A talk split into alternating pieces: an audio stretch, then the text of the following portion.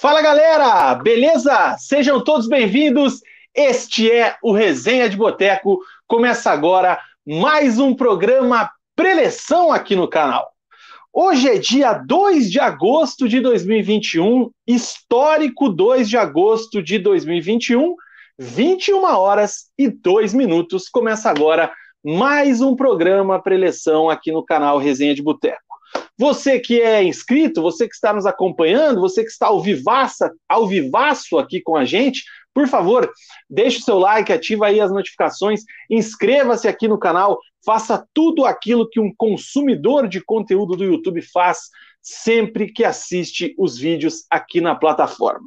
Estamos ao vivo também na nossa página na rede ao lado e naquela outra página ao lado que faz a transmissão, aquela do íconezinho roxo, sempre barra resenha de boteco com K. E eu disse que hoje é um dia histórico, hoje, o dia 2 de agosto de 2021, é um dia histórico. É... Já vou chamar o meu parceiro de sempre para falar também por que, que esse é um dia histórico. Comigo sempre ele, Murilo Stringari, o Mugi. E aí, cara? Fala galera, bem-vindos a mais um Resenha de Boteco. Que dia histórico, hein, Vina? Hoje é um dia histórico, cara. Hoje eu estou muito feliz. Hoje a gente tá vaginado. Quê? É, va vacinado. Nossa, cara. É isso aí, né, cara? Estamos vacinados. Hoje a geração 87 venceu, a favela venceu, né? Chegou a nossa hora, cara. Até que enfim. Graças a Deus, cara. Graças a Deus, chegou a nossa hora, demorou, mas chegou, né? É, uhum. É lógico, temos que continuar se cuidando ainda, tomamos só a primeira dose ainda. É, a segunda dose dia 26 de outubro, né? 26 de outubro, cara, tá na Rendes aqui, ó. Dia 26 de outubro a gente toma a segunda dose.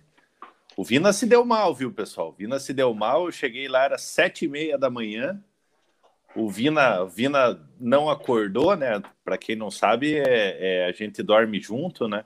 Não, mentira, mentira. Cala a boca, cara.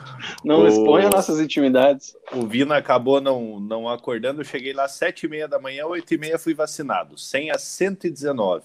O Vina foi um pouquinho depois, sem a 700 e cacetada. Ficou um tempão 700 lá, né? E, 731, cara. Cheguei, isso aí, perdi amanhã lá mas graças a Deus deu certo, estamos aí vacinados, estamos aí com as substâncias da Pfizer correndo pelas nossas veias. Pô, você e... não tá. Você não tá com dor, mas eu tô com dor no braço aqui, cara. É isso aí, cara. Graças a Deus, por enquanto, eu tô, tô sentindo frio, mas acho que é porque aqui o meu ambiente não é muito quente. Não, e na, mas... hora, de, na hora de vacinar, o cara perguntou para mim: se tem tatuagem? Eu falei, eu tenho. Ele falou em qual braço? Falei, nos dois. Aí o cara me olhou para mim e falou: hum, tem que ver onde é que eu vou aplicar, então. Aí ele, mas não tem nenhum espaço livre? Daí eu falei, não. Daí eu falei, nossa, fudeu, cara, não, não vou tomar vacina, cara. Aí chegou e aplicou bem no, bem no nariz do, do Poseidon que eu tenho no braço aqui. Ô, louco. É, o meu ele botou na toda. É, foi uma menina, na verdade, botou aqui também, mas enfim, ó, agora que eu apertei, deu uma dorzinha. Enfim, cara, estamos vacinados, felizes, contentes, sorridentes, que mais pessoas tenham essa oportunidade aí ao longo é, dos dias, das semanas, que até aí o, o mais rápido possível todo mundo esteja vacinado, galera. Todo mundo esteja vacinado para que a gente volte ao normal com as nossas vidas. A gente está, estamos vendo aí os números baixando cada vez mais, a galera se cuidando, a, a vida voltando ao normal aí para o comércio também, enfim. Vamos lá que a gente vai vencer mais e essa. amanhã e amanhã o, a turma dos 88, né? Os 88 amanhã já já podem ir vacinar. Então, não percam essa oportunidade, tem que tem que vacinar mesmo, quanto mais gente vacinada, melhor, né? A gente precisa daquela imunidade de rebanho com pelo menos 70% da população vacinada com as duas doses ou com a dose única da, da Janssen. Então, assim, tomou a primeira dose, continua se cuidando, está acabando já até o final do ano. Acredito que todo mundo vai estar vacinado. Então, vamos ter um pouquinho de paciência aí que, que em breve vamos estar todo mundo aglomerando. Comprou um cachorro, cara? Comprei nada, cara. Cachorro aqui no meu prédio aqui tem um monte de cachorro, cara. Eu achei que você tinha pego aí um, um doguinho aí pro AP. Não, vou trazer o Paco aqui para o apartamento. É, eu falei, ora, o Paco vai estar tá triste. Enfim, cara, a gente começa então o nosso programa. Cara, outra coisa importante, hein? Hoje é o programa 63 aqui no YouTube, é o preleção número 63, tá? Mas no podcast, no Spotify, é o preleção, é o preleção não, é o programa de número 100. Você Tô sabia? louco. Não sabia, Vina. Então hoje no no Spotify, no Deezer, nos agregadores de podcast, chegamos ao programa de número 100. A gente lembra que o Resenha, é, a gente continua postando ele em todos os, os, agregadores de podcast, né? Agora é, independentes, né? É, cada vez mais a gente correndo com as nossas próprias pernas. O Resenha é publicado em todos os agregadores de podcast. Chega a edição de número 100. A edição do número 50 foi aquela entrevista com o Alex, lembra? Foi, foi a entrevista com o Alex, uma entrevista muito boa, que está aqui no nosso canal do YouTube. É, Para quem quiser, quiser ver aí, tem várias entrevistas legais com o Alex, com, com o Matheus Costa, treinador do Operário hoje, é, com o Hernani, que jogou no Atlético Gênison. Paranaense, Gênison. Então tem bastante entrevista bacana aí, dá uma procurada no canal. E sempre bom lembrar para o pessoal aí, quem não é inscrito ainda, se inscrever, deixar o, o like é, se tornar membro do canal, né? A partir de R$ 4,99 você se torna membro do, do canal, tem inúmeros benefícios, participa do nosso grupo do WhatsApp ali, que é um grupo bem legal sobre, sobre futebol e sobre, sobre vários assuntos. Então, deixa o like, se inscreva no canal, se torne membro e ajude o Resenha a crescer. É isso aí. E para a gente fechar os anúncios aí de abertura, Mug, é, temos uma novidade também a partir de hoje, né, cara? A partir de hoje, não. Começa hoje, assim, a gente decidindo, a gente já falou antes, mas é o quê? É o Deixa eu até ver como é que vai sair essa imagem aqui, ó. Ela entrou na nossa frente, mas não tem problema. É o troféu Barba, ó. Cabelo e. Peraí, eu tenho que ir para cá. Aí. Ó, que legal que ficou! É o troféu Barba, Cabelo e Bigode, oferecimento é, do Resenha de Boteco e da Kilt Barbearia. A gente vai escolher o melhor jogador, treinador, o melhor personagem do futebol paranaense no mês. Então, Isso. a partir desse mês de agosto, a gente vai eleger o melhor do mês de julho e assim por diante, sempre no primeiro programa é, do mês, a gente vai fazer a eleição do destaque esportivo do futebol do. Cara, eu gostei disso aqui, a gente enquadrado pequenininho aqui, foi uma boa sacada tua. Parabéns, Não, gostei. Ficou legal, você gostou? Gostei. E aí, é, já está lá na nossa. A eleição é feita aqui no canal mesmo, tá, galera? Para quem não, não tem a mãe ainda, tem uma aba chamada Comunidade aqui no nosso canal. E lá tem a enquete. Eu até vou compartilhar a tela aqui com vocês, onde já está rolando a eleição. A gente postou hoje pela manhã. Agora eu tenho que tirar aqui a artezinha. E tá rolando aí já a eleição, ó, Mug. A gente, é, os membros do canal, que é quem sai na frente, escolheram aí os três principais candidatos a destaques do, do mês de julho para concorrer aí ao troféu Barba, Cabelo e Bigode lá da Kilt Barbearia e do Resenha.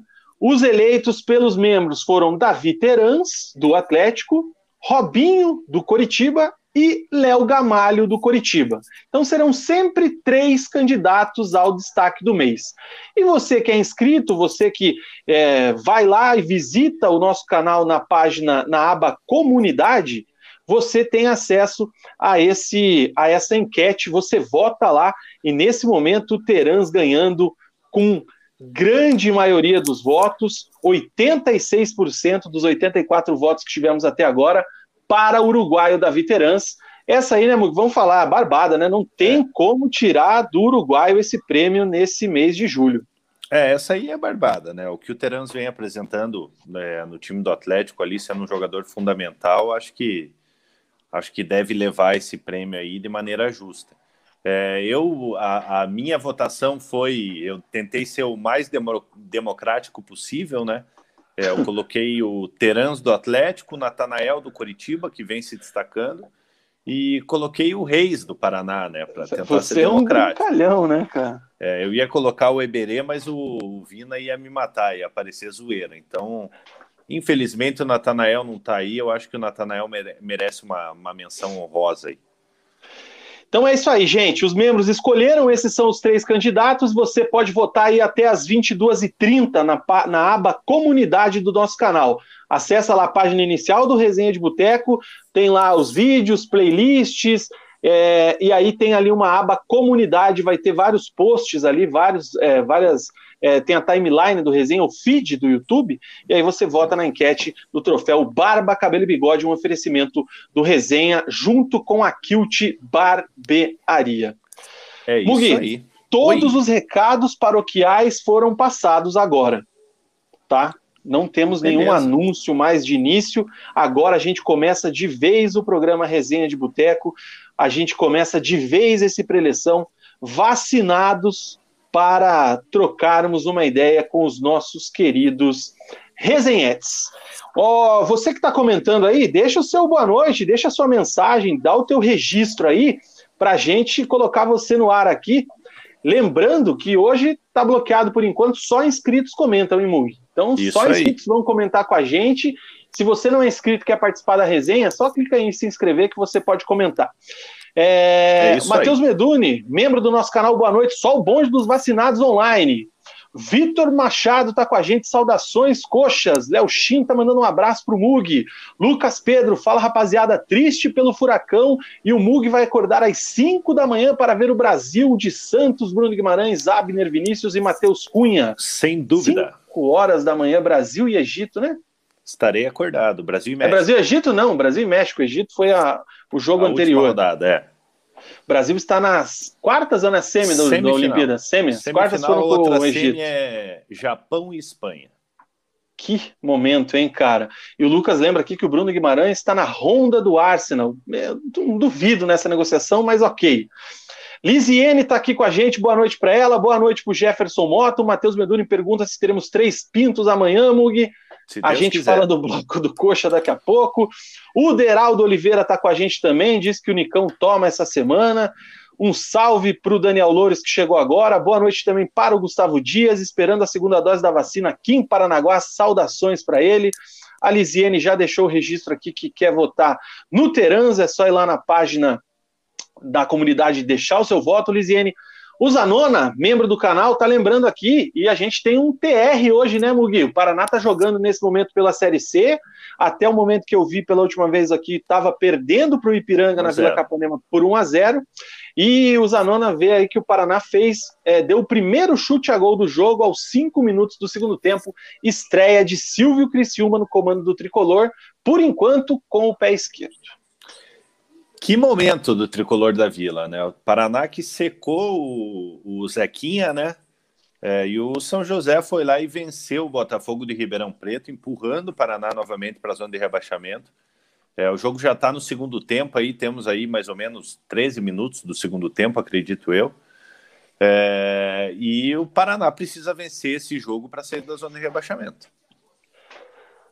Ai, cara, difícil, hein? Music Games dizendo que o Paraná tá pior que o falido Cruzeiro. O Wesley fala que o Davi Teranz é o Veiga de 2021. Christian Prats está com a gente, boa noite. Um abraço pro goleirão Júlio César para mandar um salve para o time do Barbantes, que participa do campeonato do Clube Rio Branco. Um abraço para o Julião Guapo, que pega demais aí no suicinho lá do Sírio. Renan Esquisipieca sofrendo com o tricolor. Boa noite, Ricardo Silveira, Guilherme Sete, Arturo Ayala, boa noite, Rubro Negro. Kaiser, vai ou não vai? A gente fala do bloco do Atlético. Já já é o primeiro bloco do resenha. Um abraço para Vinícius Furlan, está na produção aqui para gente. Beijos e feliz que estamos vacinados, Mug. Quer a, vinha, a, quer a vez dele, Furlan. mas faltam 20 anos ainda. Ah, Furlan, menos, né? Sai... Furlan, para, Furlan. que isso, cara? Pô, tá aqui embaixo da mesa, aqui, cara. Você é idiota, cara. Um abraço pro Furlan. Furlan deve tomar vacina em breve. É... O Kiki Cardoso com a gente também, dizendo que o Paraná tá mais feio do que bater na mãe com cabo de aço ainda, completo a frase dele. E é isso aí. Mugi, vamos começar Oi. o nosso programa de hoje? Lembrando para a galera deixar o like, inscrever-se no canal se não for inscrito, seguir o Resenha nas redes sociais e a gente começa o programa mudando aqui o nosso template, como a gente sempre faz, né? Quando dá, a gente fala do último time a entrar em campo no nosso futebol. E eu tava é... com a pauta errada aberta aqui. Não.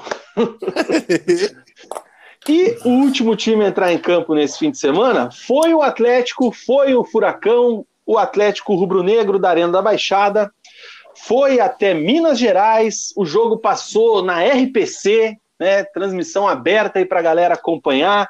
Tem lá o meme dos caras que nunca assistem o Atlético porque é a Coreia do Norte e tudo mais, aquela palhaçada daqueles caras no Twitter lá.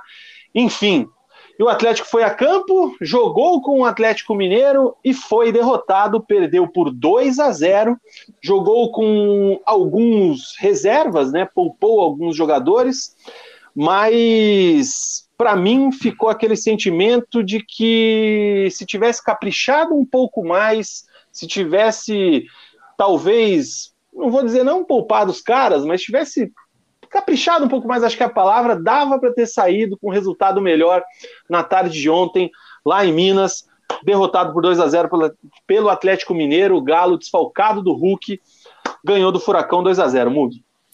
Pois é, Vina, o Atlético Mineiro, né, para surpresa de todos ali, o Hulk com uma conjuntivite desfalcando o Atlético Mineiro, é, o Atlético Mineiro indo com o Sacha ali no, no setor ofensivo.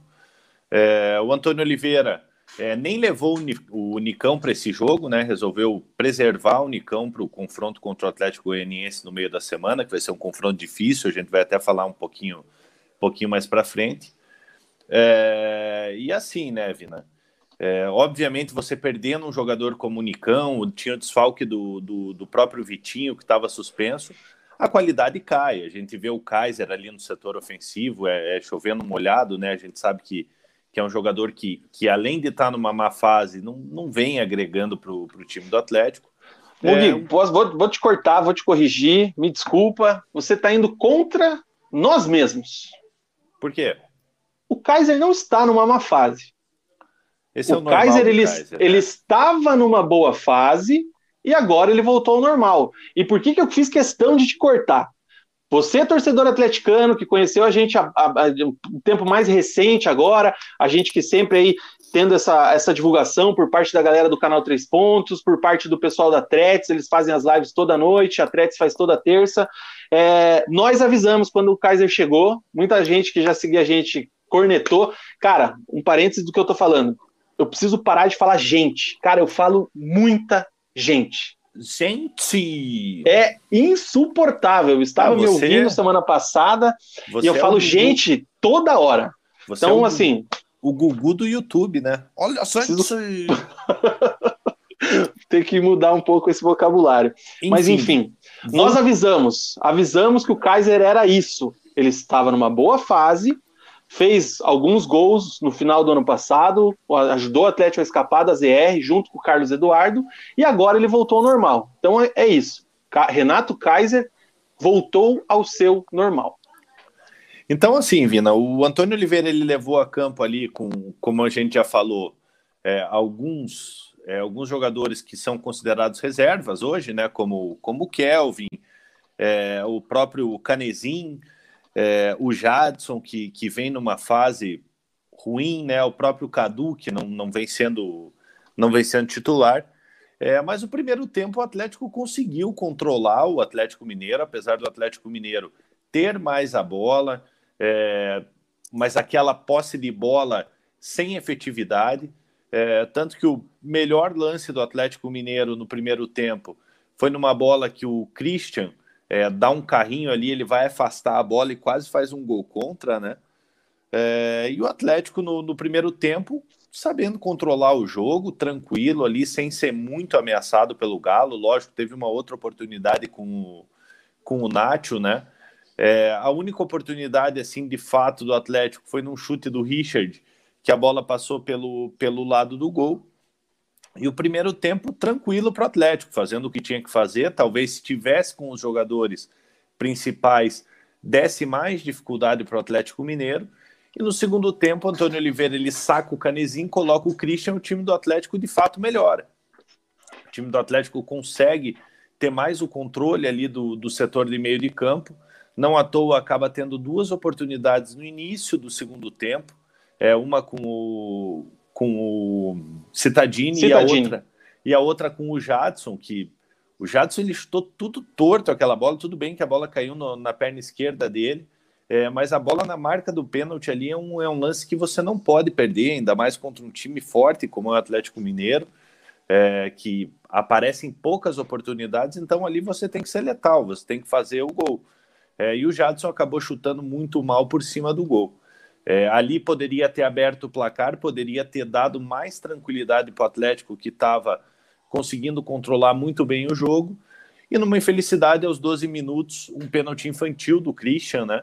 É, se ele não abre o braço, é, provavelmente não seria falta é, ele foi tentar fazer a proteção ali, erguendo o cotovelo, é, o árbitro acaba marcando a penalidade. É questionável? É, mas eu achei que foi falta. Você tem que analisar assim. Se fosse fora da área, ele daria? Daria. Então, foi dentro da área ali, natural ser, ser pênalti. O Vargas vai lá e converte o, o pênalti para o Atlético Mineiro, dando mais tranquilidade para o time do Galo. E o Atlético Mineiro começa a controlar mais o jogo a partir desse momento. Tanto que, aos 23 minutos, um cruzamento do Vargas, o Neto dá um chute que a bola ia parar lá na bandeirinha de escanteio, a bola desvia no Pedro Henrique e acaba, acaba enganando o Bento e, e entrando no, no, gol do, no gol do Atlético. A partir daí, o Atlético não criou mais oportunidades assim de, de fato teve uma oportunidade com o Terans que ele que ele arrematou de longe. O Terans entrou aos 18 minutos no lugar do Jadson, né? É, o Jadson muito mal, a gente vinha elogiando o Jadson há um tempo atrás, que, que era aquele jogador de, de bola parada, realmente vinha jogando muito bem, mas o Jadson caiu muito de produção. A partir do momento que o Terans entrou, que o Marcinho entrou, o Atlético deu uma leve melhorada, mas sem assustar o Atlético Mineiro. É, e preocupa, né, Vino? O Atlético hoje é o sexto colocado, terceira, terceira derrota consecutiva fora de casa. É, e o Atlético precisa voltar a ser aquele time perigoso fora de casa. Já são três jogos sem vitória fora de casa. E para quem quer brigar por uma vaga de Libertadores, brigar ali por um, para um G4, a gente sabe que precisa pontuar fora de casa, principalmente contra adversários que são do, do famoso bloco de cima ali, que vão brigar na parte de cima da tabela. Deixa eu aproveitar essa tua deixa aí, cara, e passar aqui o tabelão, a classificação, e daí eu já falo o que, que eu vi desse jogo, tá? O São Paulo empatou com o Palmeiras em 0 a 0 o Inter empatou com o Cuiabá em 0 a 0 o Red Bull Bragantino é, venceu o Grêmio por 1 a 0 o Corinthians foi derrotado pelo Flamengo por 3 a 1 o Galo venceu o Furacão por 2 a 0 Bahia perdeu em casa para o Esporte por 1 a 0 a Chape 0, Santos 1, Ceará 3, Fortaleza 1. Atlético Goianiense 1, América Mineiro também um. E esse Fluminense Juventude foi adiado devido aí ao jogo do Fluminense com o Criciúma pela Copa do Brasil. A classificação, que é o que o Mug estava falando agora, tem o Palmeiras em primeiro com 32, o Galo é o segundo com 31, o Fortaleza é o terceiro com 27, o Bragantino é o quarto com 27. O Flamengo ultrapassou o Atlético, tem 23 pontos, 24 pontos, o Atlético é o sexto colocado com 23. Abriu aí um ponto com relação ao Ceará com 22. Lá na ZR, São Paulo tem 12, América Mineiro 11, o Grêmio tem 7 e a Chape tem 4. Nenhuma vitória, a Chape mandou embora o Jair Ventura Porra, nessa também, né? rodada. Cara, Jair Ventura que faz, hein? Tá louco, cara. 14 jogos, nenhuma vitória, se não me engano. Isso. E o Atlético pega o São Paulo no sábado, às 18 horas, na Arena da Baixada é o próximo jogo pelo Campeonato Brasileiro. Daqui a pouco a gente fala sobre o jogo da Copa do Brasil, que é essa semana. Mas bem que o Mug disse com relação a essa classificação, né?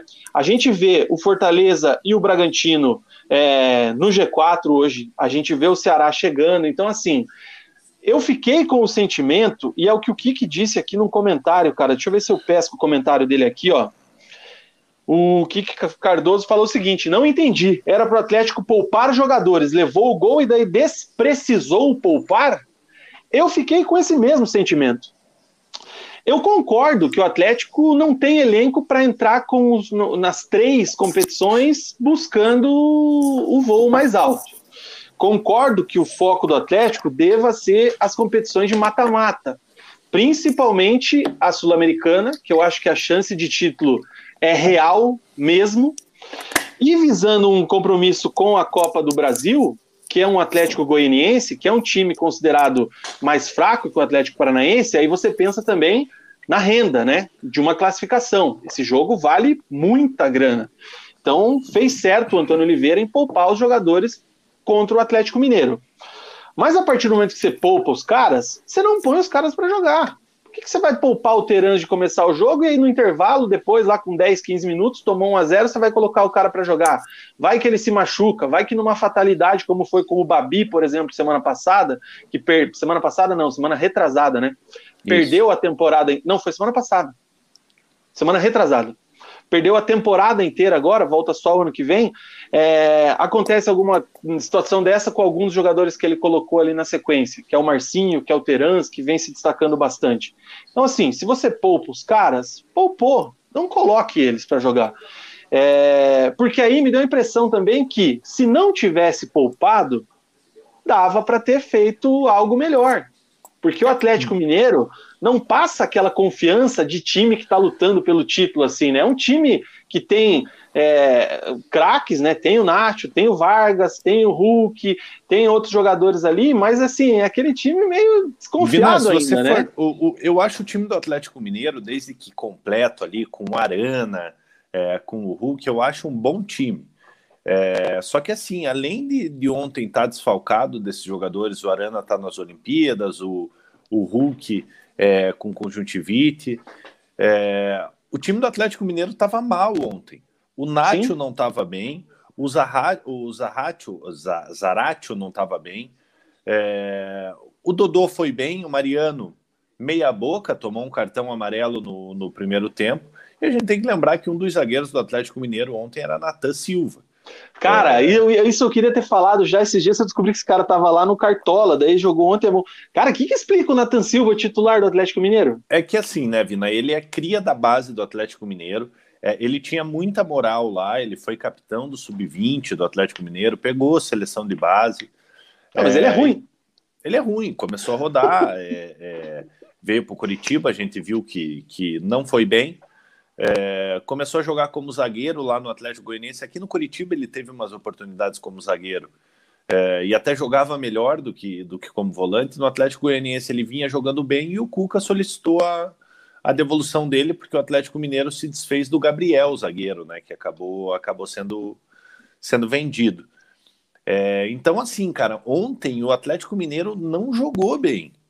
Então, por isso que a gente fala: se o Atlético tivesse forçado um pouquinho, ou talvez entrado com os titulares, né, o Atlético poderia ter tido uma, uma, sorte, uma sorte maior e, quem sabe, aí ter, ter trazido os três pontos lá de, lá de Belo Horizonte. A gente tem que lembrar, no ano passado, o Atlético ganhou do Atlético Mineiro Sim. lá no. Lá, se não me engano, o jogo foi no, no Independência no passado. Foi o jogo da, Mineirão, da, virada né? de chave, inclusive. Foi o jogo é. da virada de chave, acabou com a invencibilidade do Atlético Mineiro lá, que durava não sei quantos jogos, é, então, realmente. Então, assim, cara, a gente sabe que o Atlético tá numa maratona, tá priorizando outras competições, como a Copa do Brasil, a Copa Sul-Americana. É, mas eu concordo com você e com o Kiki, cara. Por que, que você você vai levar Terence? Tinha que ter feito igual fez com o Nicão, nem leva para viagem. Entendeu? Se você vai poupar, coloca os meninos para jogar. A gente sabe que o Atlético, o Atlético tem um 11 inicial muito bom, mas as peças de reposição, elas são aquém do nível do, dos 11 titulares. É, mas já que você vai, vai poupar, leva os meninos, dá uma rodagem para os meninos mais novos ali e paciência, deixa, deixa os jogadores do Terans aqui descansando para o jogo de, de quarta-feira, que vai ser um jogo, um jogo complicado. É, eu acho que não faz sentido ele, ele levar Marcinho, Terans, visando, visando poupar e colocar jogadores durante o jogo. É, já estava até desfalcado do Vitinho que estava suspenso, então, cara, roda os 11 mesmo. Pô, daí, por exemplo, o, o dois que se salvaram ontem foram Thiago Heleno e Pedro Henrique. Foram muito bem, eles estão voltaram a, a, estar em grande fase. É... E eu repito, cara, e se acontece uma zebra com um desses caras? A gente já viu o Zé Ivaldo voltando a errar recentemente, perdeu o espaço que estava bem há, há, uns meses atrás. É, o Atlético não pode dar essa, essa chance pro azar nesse momento, cara. Lógico, o jogador profissional, ele tá sucinto a qualquer situação, inclusive nos treinamentos e tudo mais. Não estou dizendo que se o cara é, não jogar, ele não vai se machucar, muito pelo contrário. Acontece bastante. Mas se você pode evitar, você já vai sabendo que vai ter esse tropeço, cara, não precisa, né? Só, pra, só outra... passar o banco ontem, Mugi, ó. O Atlético tinha o Marcinho, que é titular no banco, aí tinha Márcio Azevedo, Edu, Jaderson, que acabou entrando, Eric, Zé Ivaldo, Luan Patrick, o Mingote, o Terans e o Christian, né? Então os três jogadores poupados ali, Terans, Christian e o Marcinho. Pô, põe todo mundo para jogar, deixa os caras, dá, dá cancha pro Mingote. É um, é um menino que veio muito bem na base, ainda não conseguiu se firmar no profissional, dá, dá cancha para ele, cara. É, ele deu, ele ontem ele até deu oportunidade pro, pro Jaderson, né? É, Sim. Entrou bem até, fez uma fez uma, uma correriazinha ali. É, mas uma coisa a gente tem que falar, né? O senhor Canezinho, cara. Que jogador fraco pro, pro Atlético, cara. Tem gente que gosta, hein, Mug? Vai arrumar briga com os fãs do Canezinho. Cara, eu. A, eu, gente, assim... a gente corneta nós cornetamos desde que surgiu o videozinho dele treinando funcional, hein? Sim, sim, mas, mas vou te falar, cara, é um jogador assim que, que lógico, para compor elenco até vai assim, mas, mas para ser aquele, aquela terceira opção, sabe? É, eu acho que o Atlético precisaria de um jogador mais qualificado para o lugar do Canezinho ali ocupando o banco de reservas. Vamos dar mais uma olhada aqui nos comentários. O, que, que tá rolando aqui, cara? Deixa eu dar uma olhada, vamos lá. O Wesley Viana deu uma zoada aqui aquela hora que o Mug tava falando com o Furlan ou com o Dog, não entendeu. Então é isso aí. Já, quem, como é que é? Quem Descubra. viu, viu? o Matheus Pereira dá uma zoada aqui. Quem é maior, Paraná Clube ou Real Madrid? Acordei refletindo sobre isso hoje. O Paraná Clube é simplesmente gigante. És o fruto de luta e união. É... Olha quem tá aqui, cara. Leandro Requena. Abraços a essa dupla dinâmica. Eu quero saber quando é que o Requena vai dar o ar da sua graça aqui no nosso resenha para trocar uma ideia. Prometo que quando o Requena participar com a gente, eu pago umas duas doses de uísque para ele, que o homem é uma lenda quando toma uma dose, cara. Esse aí, eu, como torcedor do Curitiba, né? O, o Requena é uma lenda no meio da, da torcida do Curitiba. É, ele que participou lá do, do Tribuna, né? É, então ficou muito conhecido nessa época, um grande torcedor do Curitiba. Um abraço para ele e feliz que ele está nos acompanhando aqui. Lisiane dizendo que o Jadson perdeu um gol imperdível, concordo. O Music Games fala que daqui a pouco o Cruzeiro chega a fazer companhia ao Paranito. O Cruzeiro tá na ZR da Série B, daqui a pouco a gente passa o tabelão ali. O Wesley tá dizendo aqui, ó, se tá ruim para vocês assistirem na RPC e escutar a moça dizer que o Citadini tem um ótimo chute de fora da área, imagina eu tendo que assistir no canal da CBF com brasileiros falando besteira em inglês. Cara, mas ó, eu não reclamo, não. A RPC tá transmitindo legal o jogo do Atlético aí quando a, tem. Grande Linhares, no, né? A moça, no caso, é a Nádia? Foi ela que comentou ontem. Eu não me é, atentei eu... esse comentário que ele tá falando. Mas era Cara, o Linhares eu... narrando e a Nádia comentando. Nádia Mawad. Cara, eu gosto dos comentários da Nádia, cara. Eu acho ela. Eu acho ela que ela entende ali do, do, do, do riscado mesmo, cara. Acho que ela faz ótimas análises durante o jogo. É, lógico, essa vivência dela na, na beira do campo dá esse, esse know-how para ela. É, e eu acho legal também, assim, lógico, sem querer militar nem nada, assim, eu acho legal que, que as mulheres estão conquistando esse, esse espaço aí, como a gente já vê narradoras, né, agora comentaristas, tem Ana Thaís, é, gosta ou não goste, é, é importante demais as mulheres ocupando esse espaço. Moletinha, tá com a gente, Luiz Moleta, salve galera, um abraço para ele. Daniel Loures dizendo que falou que o Kaiser era um pereba útil, agora ele virou um pereba inútil. Boa noite para mamãe Rafaela Betts, boa noite para os vacinados. O Music Games fala aqui, ó, enquanto o Atlético não subir o salário e contratar jogadores de nome, como o Atlético Mineiro fez, não tem como lutar por títulos, infelizmente, para a felicidade do eixo. Discordo em partes. O Atlético está lutando aí claramente, na minha visão, pelo título da Sul-Americana. A Copa do Brasil tem aí já um Flamengo da vida que a gente vê que é um pouco mais complicado. Mas é futebol. O Atlético já eliminou o Flamengo aí anteriormente, Com né? gol e tudo.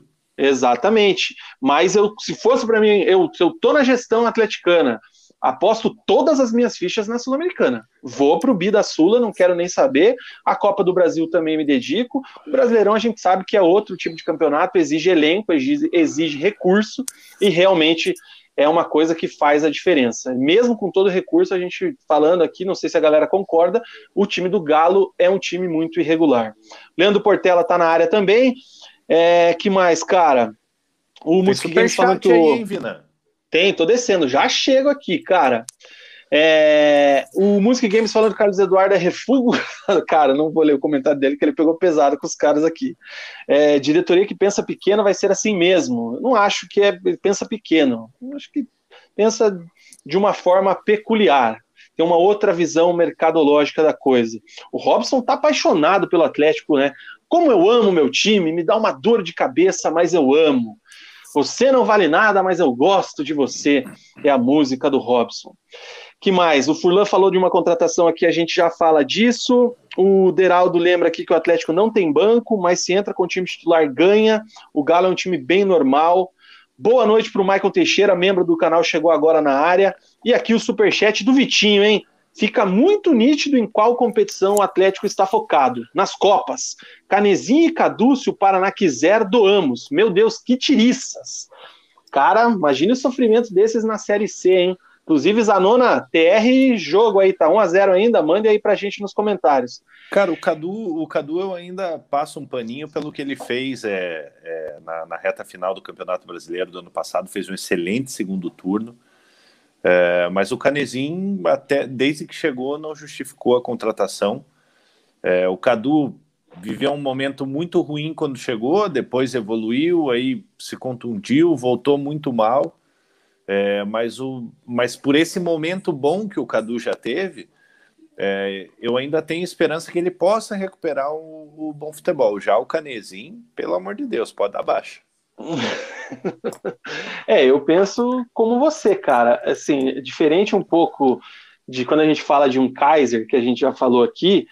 O Carlos Eduardo a gente já viu fazer isso na carreira, né? Antes, até tanto que Palmeiras comprou o jogador, né? Depois de uma bela passagem pelo Goiás. E ele fez já muito pelo Atlético, né? Ele foi um dos principais jogadores na recuperação da temporada 2020, né? É, aí se machucou, não vem tendo sequência, então assim, tá na hora do Alto Ori pegar e conversar com ele como conversou ano passado, temporada passada e tentar recuperar, porque o Carlos Eduardo seria uma peça muito importante nessa rotação aí do plantel do, do Atlético, cara, porque ele joga pelos dois lados, quando o Nicão não joga ele pode entrar, quando o Vitinho não joga ele pode entrar, e não tá ajudando, mas realmente o Canezinho eu sou do time que nunca vi nada no jogador é, assim, que justificasse a utilização dele com frequência, cara, sério mesmo. Fraquinho o Wagner, o Wagner Guimarães, Canezinho, Cadu, Kaiser, tá complicado de insistir, e o Johnny Slam é o Conezinho. Conezinho achei um bom, um bom nome, gostei, cara. Ah, um cone pelo menos não atrapalha, né? E aqui o Vitinho, né, cara? Deixa eu agradecer mais uma vez o superchat dele. Obrigado aí, o Vitinho, pela moral, pelo superchat. O Wesley tá lembrando aqui, cara, do Tribuna com Requena, com Binho, com o Serjão, que fizeram a companhia para ele várias vezes no caminho do trampo para casa. E também é... com o Christian Toledo, né? Christian Toledo foi apresentador do Tribuna também. É, Tudo começou com teve... o grande falecido Alexandre Zraik, hein? Cara? Alexandre Zraik, até ia até ia falar dele, Vina, essa semana aí a gente, a gente teve o aniversário de 20 anos, né, da, da Transamérica Esportes lá, mandar um abraço para eles, parabenizar pela, pelos, pelos 20 anos, são referências, né, na, na, na comunicação aí, é, então mandar um abração para eles, a gente já teve aqui o Guilherme de Paula, já tivemos o Piva, já tivemos o, o Jairinho, já tivemos o Jairo Silva aqui no, aqui no Resenha, então, mandar um abração para eles. O Alexandre Zraik, lá no início do Transamérica Esportes, é, participava também, fazia as viagens, fazia, fazia os jogos. E, infelizmente, nos deixou precocemente um acidente de moto, né? Acabou, acabou falecendo, e naquele primeiro tribuna, tribuna no esporte, o Alexandre Zerai, que era o, o apresentador. E aquela formação que tinha Mauro Singer, Luizão Stelfeld e Alfonso Vogt. Isso mesmo. O Alfonso Saudoso. que tá, o Alfonso que tá meio tá sem pobre. dinheiro hoje em dia. É. Tá pobre ele. É. um abraço aí pro Alfonso. É... O que mais que temos aqui? Cara, ah, Vina, fala... parabenizar o Alfonso também. Hum. É, lógico, a gente não está no Bloco do Paraná, mas já que se falou do Alfonso, parabenizar o Alfonso por ele não não fazer a burrada do, do, do torcedor com dinheiro de querer salvar o, o próprio clube. Ele, ele, ele, obviamente, muita gente queria o Alfonso no, como, como presidente do Paraná Clube, né? Nós teremos eleições agora, agora daqui uns dias. Semana que vem, cara. É, e, e o Alfonso, o pessoal achou que o Alfonso era o salvador da pátria, então parabéns para o Alfonso aí pra não, por não se meter nessa roubada. Deixa eu registrar aqui que o Johnny Slan colocou nos comentários uma atitude muito legal da Transamérica, que nesse dia que completou 20 anos, batizaram o seu estúdio de transmissão com o nome de Estúdio Jacir de Oliveira, em homenagem ao grande Jacir que nos deixou aí recentemente, vítima da pandemia, infelizmente. Então, reforçamos aqui os parabéns e muita força sempre para a galera da Transamérica que fazem um trabalho único aqui em Curitiba, levando o nosso futebol aí sempre nas ondas do rádio. E para quem quiser ver os programas com o pessoal da, da, da Transamérica, é, não temos aqui no YouTube, a gente tem no, no, no YouTube aqui. É, o Christian não é da, da Transamérica mais, né? Mas entra no, nos agregadores de, de podcast, tem lá Guilherme de Paula, Jairinho, Jairão, o Piva. Então procura lá, dá uma moral pra gente lá, que tem bastante história bacana. TR Jogo do Paraná, só para a gente atualizar aqui, segue perdendo por 1 a 0 para o Ipiranga, deve estar tá com uns 40 minutos agora do segundo tempo, informou o membro do canal Thiago Zanona. Mugi, e aí agora o Atlético descansa do Campeonato Brasileiro, tem que dar aquela girada de chave, né? E vai enfrentar o Atlético Goianiense agora, né? Pela Copa do Brasil.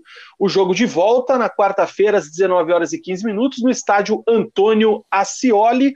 O português Antônio Oliveira deve ter, é, for, tem força máxima dentro do que está disponível, né? A gente lembra que o Abner e o Santos estão com a seleção, é, que o Babi está fora da temporada devido a essa lesão no seu joelho.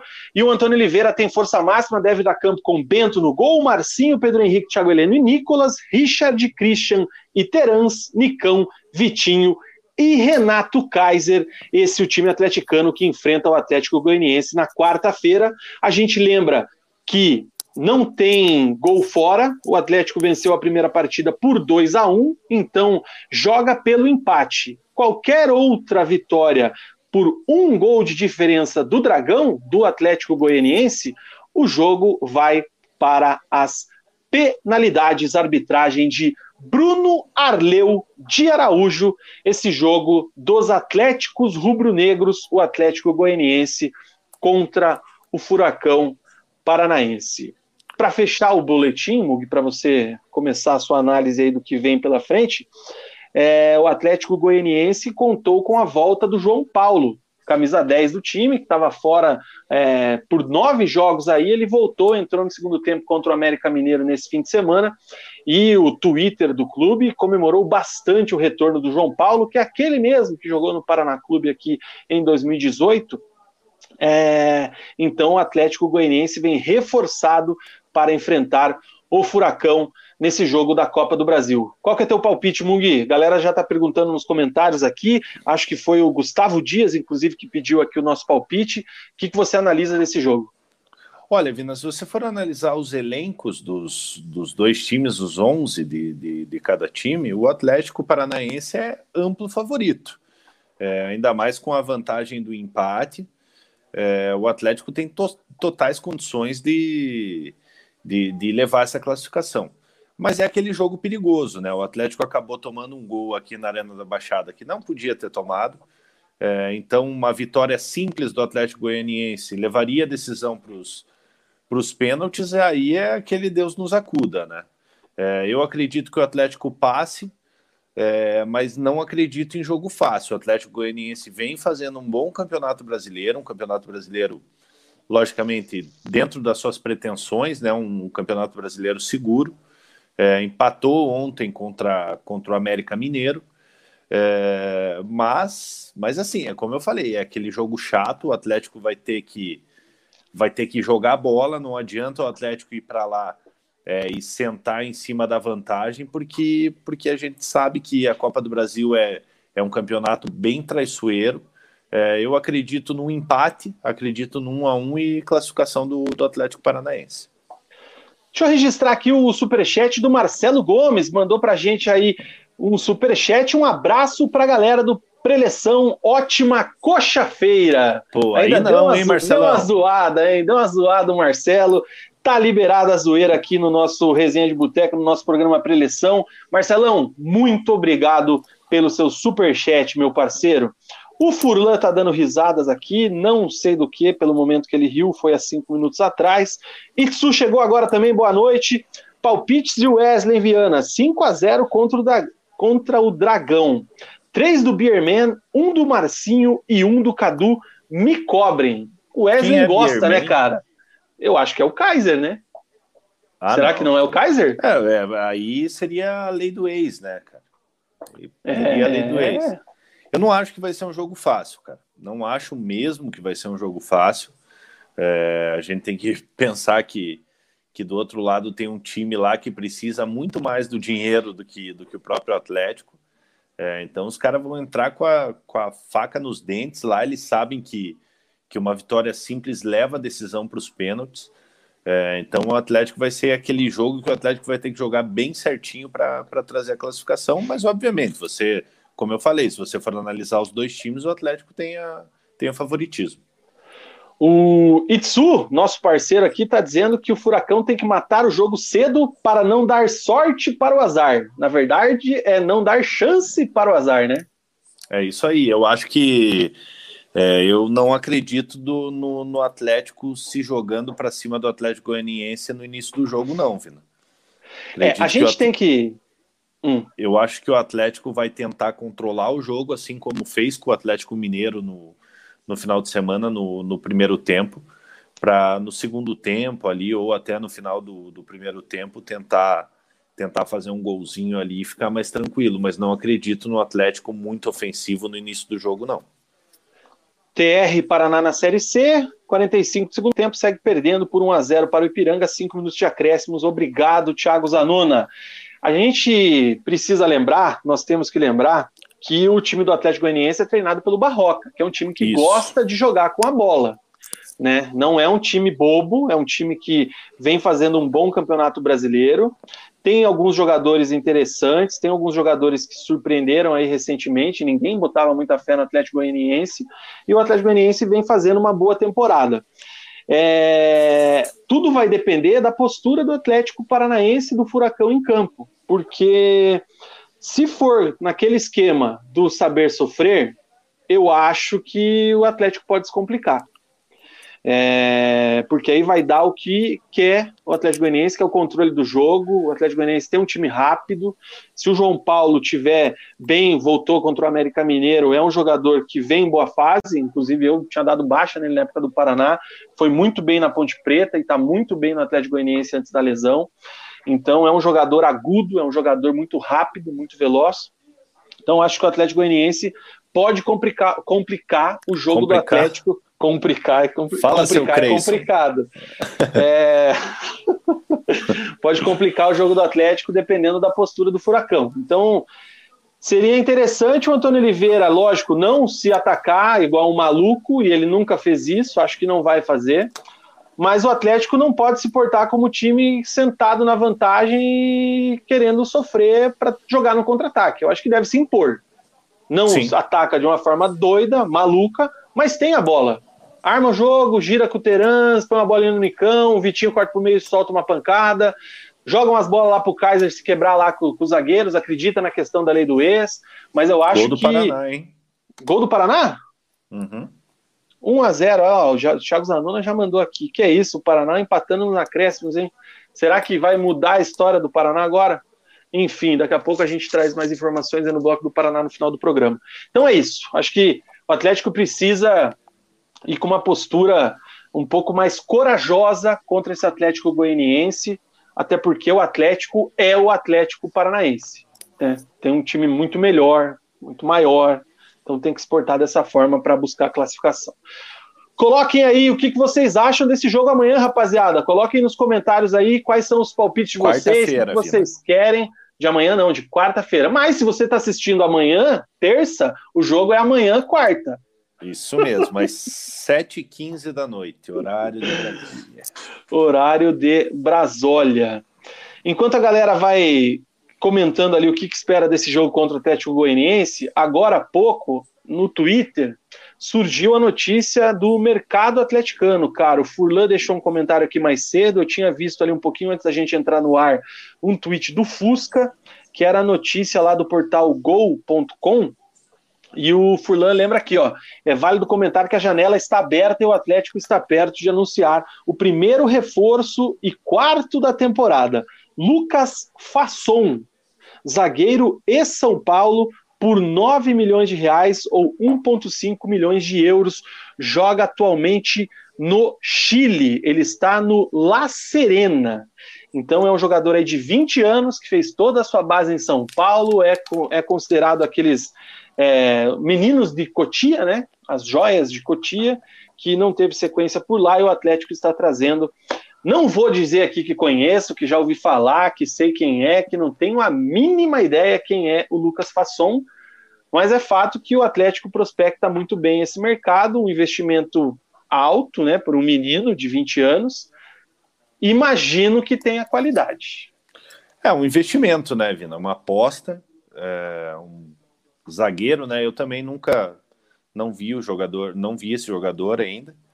É, mas se o Atlético está apostando aí 9 milhões de reais, é, mostra que o clube vê potencial nesse, nesse jogador, um potencial de venda futura. É, a gente sabe que hoje ali a dupla de zaga do Atlético ali com o Pedro Henrique e o Thiago Heleno está muito bem servida. É lógico, o Lucas Halter só volta no ano que vem, é, o Zé Ivaldo é um jogador muito inconstante, apesar de ter evoluído bastante. É, então, assim, cara, é difícil fazer uma análise de um jogador que, que a gente não viu jogar, né? É, mas a gente acredita no, no, no, departamento ali de, de captação do Atlético aí. Eu acho que eles não iam gastar um milhão e meio de euros aí à toa.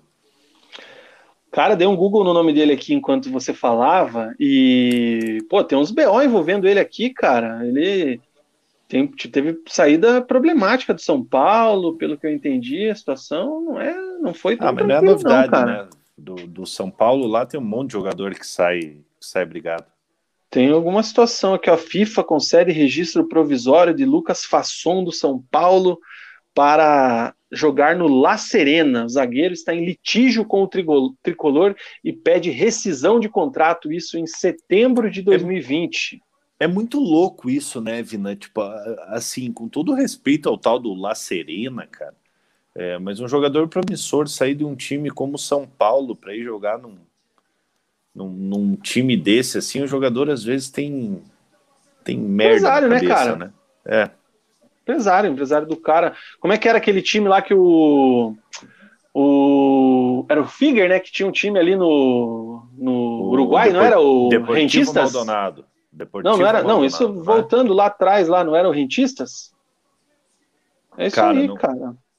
Não sei, eu tô aqui torcendo pro, pro Isaquias Queiroz aqui, rapaz.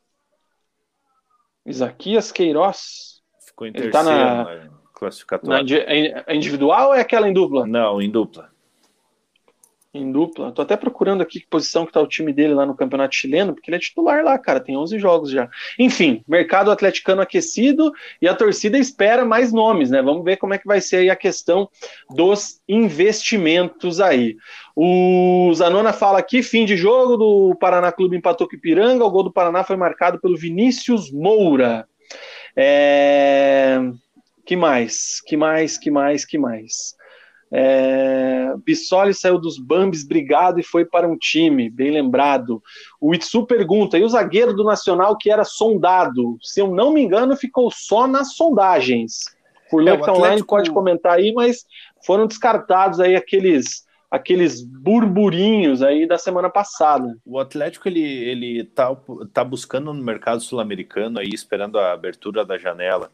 É, jogadores em, em, fim de contrato tentando tentando achar essas oportunidades de mercado, é, empréstimos. É lógico, esse jogador aí, o Lucas, é, seria um investimento, é, mas o Atlético procura pelo menos quatro, quatro a três nomes aí nesse, nesse mercado sul-americano, sem fazer nenhuma loucura. É, até uma matéria que o, que o Gui Moreira fez pelo pro, Globo Esporte lá.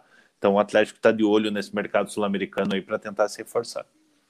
O La Serena está em sexto no campeonato chileno, aí é o time do futuro zagueiro do Atlético. O Vini FCA chegou agora. Fala, Vini, beleza? O Maicon disse que a lei do ex vai vingar e o Kaiser vai meter gol no Goianiense. O Gustavo Dias concorda com o Mug. Vai rolar um empate 2 a 2 O Atlético empatando no finzinho. que mais que temos aqui, cara? Vamos ver, vamos ver, vamos ver. É, o Lucas Pedro lembra que no primeiro jogo foram dois gols do Terans. É, Marcelo Gomes aposta em 2 a 0 para o Atlético, o Maicon aposta em 2 a 1 para o Atlético. É, o Gustavo diz que a sorte que o Atlético tem, o Atlético Goianiense tem aquele Zé Roberto, fura na cara do gol. E é isso aí. Não, Ó, é, ele, tão... ele fura na cara do gol, mas ele faz uns golzinhos também, cara. Faz também, né? Kilt Barbearia com a gente aqui, programa top. Um abraço para a galera da Kilt. Acho que tá na hora de dar uma passada lá, hein? Daqui a pouco, na hora tá. da propagandinha, eu vou dar uma avaliada se a gente não tá. dá um tirinho tá. lá essa semana, hein? Tá mesmo, cara. Eu tô precisando. O Rebran tá aqui, ó. Já votou, só aguardando o resultado. Faça como Ebram.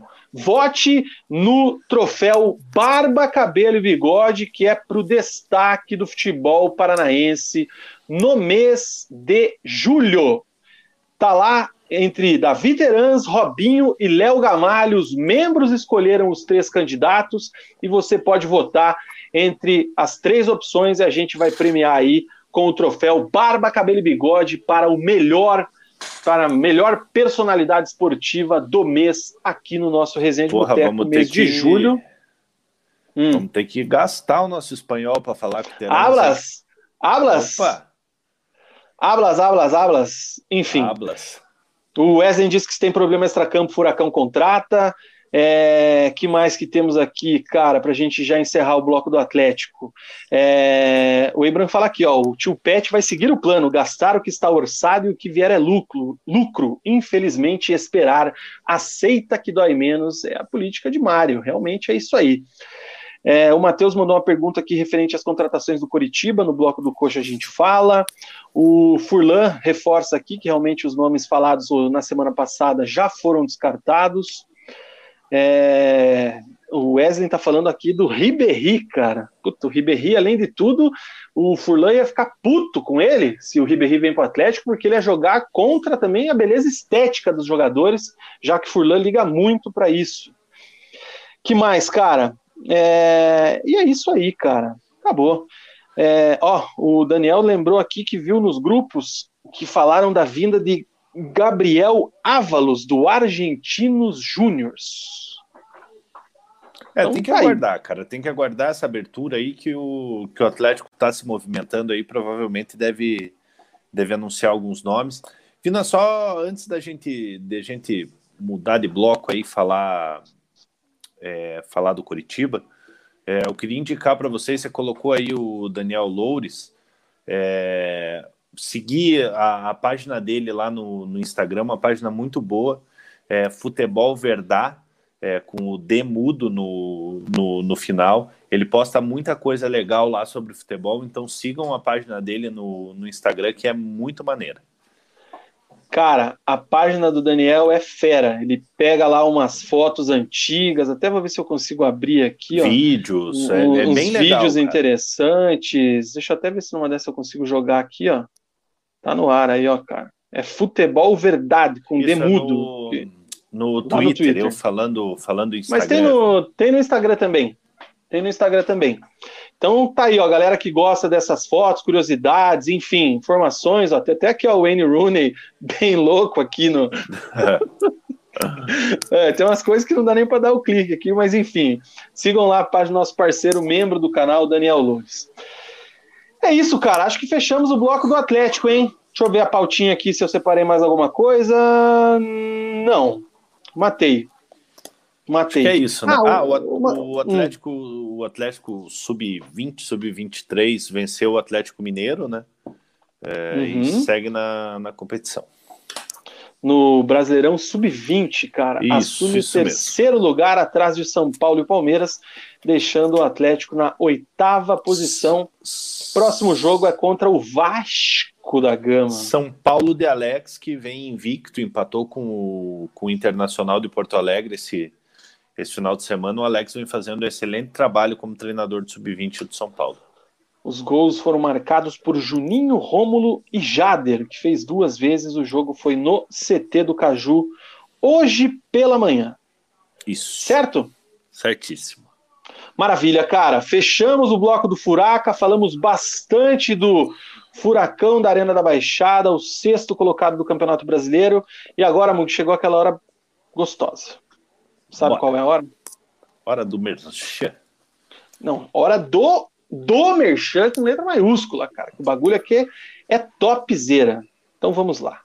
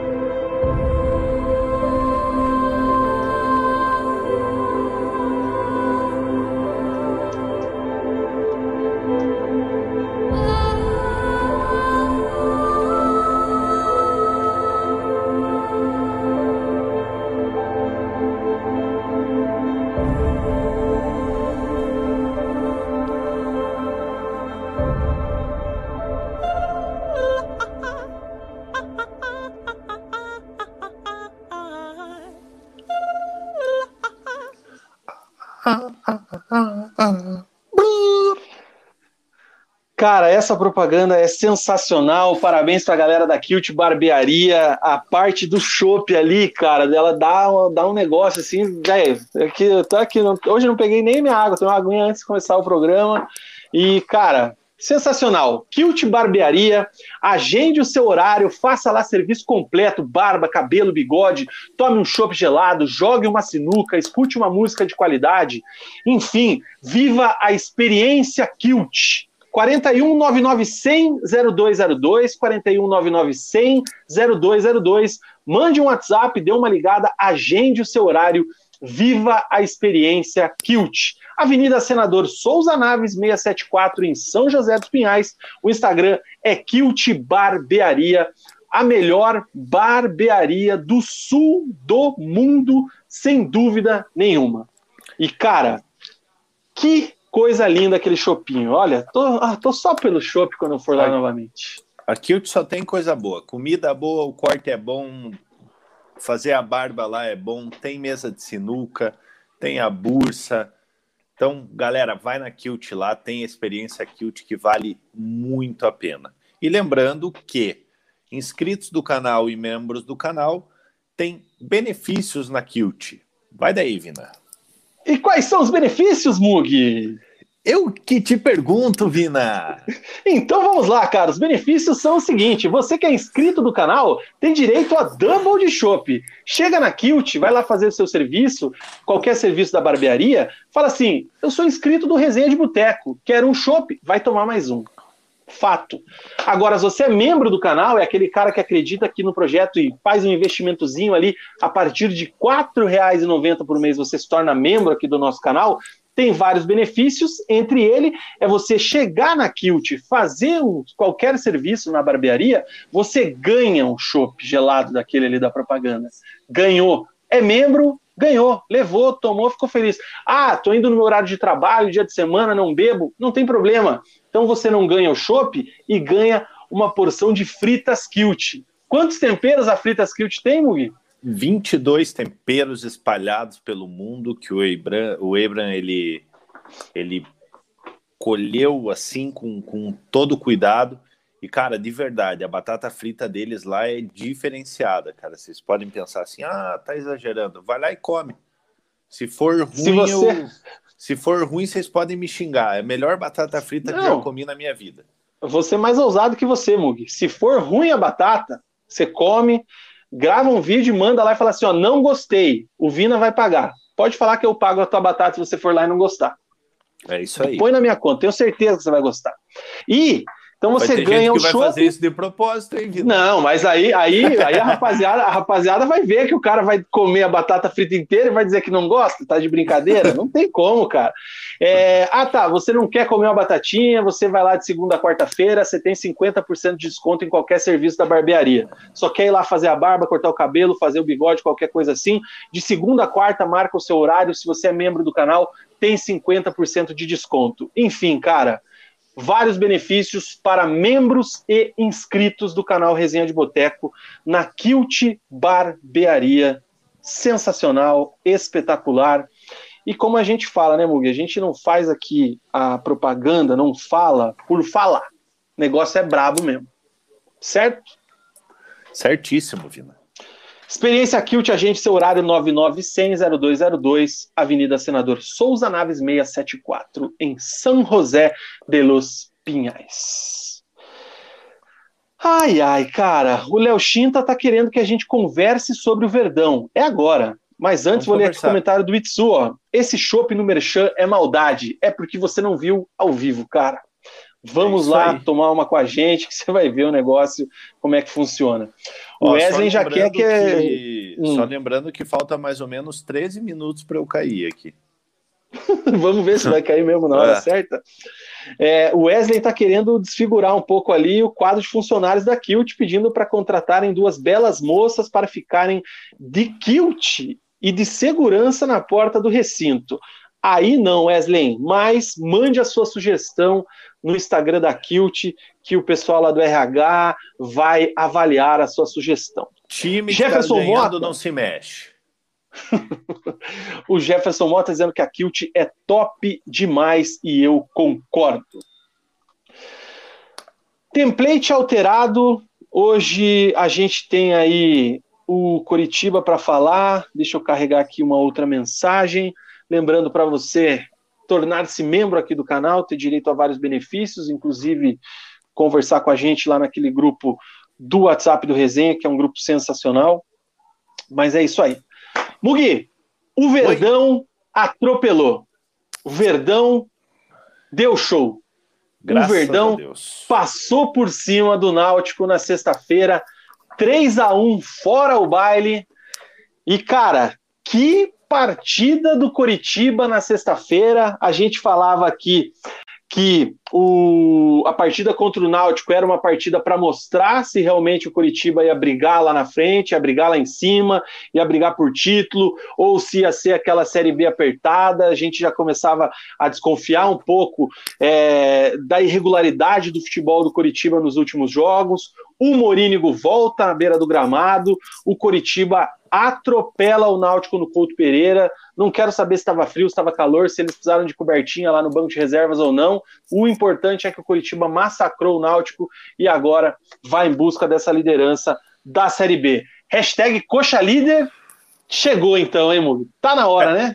O que, que é, você fala não, de sexta-feira, cara? Eu não vou falar para não zicar, só corrigindo, Vina, o Morínigo ele pegou não dois tava, né? jogos, né? então, é, então ele não estava no, no banco eu, de reservas. Quando eu falei, eu não quis me cortar. Cara, excelente partida do Coritiba. É, principalmente no primeiro tempo. Robinho ditando o ritmo do jogo. O Coritiba teve o que, o que tem de melhor ali né, no, no momento. É, teve o retorno do Natanael na lateral direita, o Val deslocado para o meio de campo, o retorno do William Farias. Então, Curitiba foi a, foi a campo com o time titular. É, e dominou o Náutico. O Náutico, líder da competição, vinha de 14 jogos de, de invencibilidade. Um confronto muito difícil. Curitiba vinha de uma derrota é, diante do Operário. Curitiba perdeu a sua invencibilidade de, de 10 jogos diante do Operário e precisava vencer esse jogo. É, e o fez, né, Vina? Curitiba muito bem no primeiro tempo, com o Robinho dominando as ações no, no, no, no meio de campo. O, a defesa muito bem postada com o Henrique e com o Castan. É, a gente tem que lembrar que o Náutico não tinha o Chiesa e o Giancarlo, né? É, o Giancarlo suspenso e o Chiesa machucado. Então, obviamente, são dois jogadores fundamentais para o Náutico. É, mas o Curitiba não tomou conhecimento do Náutico. É, pressionou, teve uma oportunidade com o Igor Paixão, teve oportunidade com o Léo Gamalho. E aos 32 minutos, num chute de fora da área, nessa jogada que vem dando muito certo, do Val chegando, chegando de trás e finalizando, ele que tem um bom chute, a bola bate na trave, no rebote o Igor Paixão abre o placar. É, dando tranquilidade para o Curitiba, o Náutico sem ameaçar. Quando ameaçava, dava pouco trabalho para o Wilson, bolas fáceis. É, e aos 40, 44 minutos, mais ou menos, 43 minutos, é, numa rebatida do Wilson, Wilson começa a jogada lá de trás, lá lança, uma bola escorada para o Robinho, o Robinho dá uma linda enfiada para o Vagninho, o Vagninho acaba tocando na saída do goleiro, fazendo 2 a 0 deixando o Curitiba com o jogo na mão, indo para o intervalo com esse 2 a 0 e jogando muito bem. No segundo tempo, o Náutico voltou melhor, indo para cima do Curitiba. É, eu me arrisco a dizer que até a hora do gol do Náutico, ali até os 23 minutos, é, o Náutico foi melhor que o Curitiba. É, o gol do Náutico saiu ali numa falha do Biro e do Henrique. É, o Biro dá uma pichotada na bola, o Henrique tenta cabecear, a bola vai para trás, o Biro não consegue marcar o jogador do, do Náutico, sobra ali pro, pro como que é o nome? Matheus Carvalho, né? Como é que Matheus é Carvalho, ex-Paraná. Jogou no Paraná. É, ele acaba girando em cima do Henrique fazendo o gol. É, deixando o jogo perigoso, né, Vina? Porque você tem ali um 2 a 1 no placar, 23 minutos do, do segundo tempo, o Náutico vindo para cima. É, mas o Coritiba conseguiu segurar o ímpeto do Náutico, é, colocou ali o, o Rafinha e o, e o Igor é, no lugar do Robinho e do Natanael. O Robinho já estava cansado, né? É, o Natanael tinha acabado, é, tomou cartão amarelo, está é, suspenso para a próxima rodada. Ele voltou de suspensão pendurado. e o Robinho, o Robinho acaba saindo para a entrada do Rafinha. O time melhorou, porque o Rafinha entrou descansado, acabou acabou conseguindo algumas jogadas ali pelo, pelo setor de meio de campo.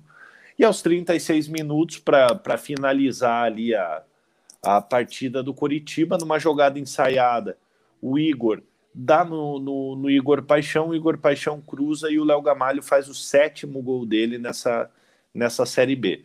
Um gol muito importante, porque como eu falei, o jogo estava perigoso, 2 a 1 um é, um, é, é um resultado muito perigoso, que a qualquer momento o adversário pode, pode acabar empatando.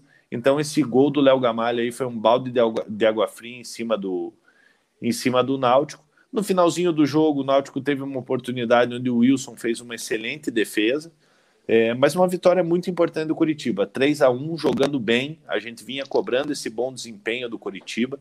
Coritiba vinha vencendo, vinha conquistando os resultados, mas jogando mal. E nesse jogo, frente ao líder do campeonato até, até agora, né, dependendo do resultado de amanhã contra o Brusque, o Coritiba pode assumir a, a liderança da competição. Resultado muito importante que consolida o Coritiba aí entre os quatro primeiros. Cara, tem que se destacar demais essa vitória de sexta-feira, né? Até a gente zoou e brincou aqui com relação a Júlio Sérgio na beira do gramado e tudo mais o Náutico estava é, sendo apelidado de time imbatível, né? O Timbu Sim. imbatível, 14 jogos de invencibilidade, cara. É, não estava na liderança à toa, não está na liderança à toa, né? É, o Hélio dos Anjos é puta véia da Série B, né? É um cara, cara que é, é especialista. Ele é muito figura, cara. Eu gosto demais dele, cara. Ai, cara. É, já fez ali as alterações no intervalo, vendo que o, que o time do Náutico estava totalmente envolvido pelo time do, do Coritiba.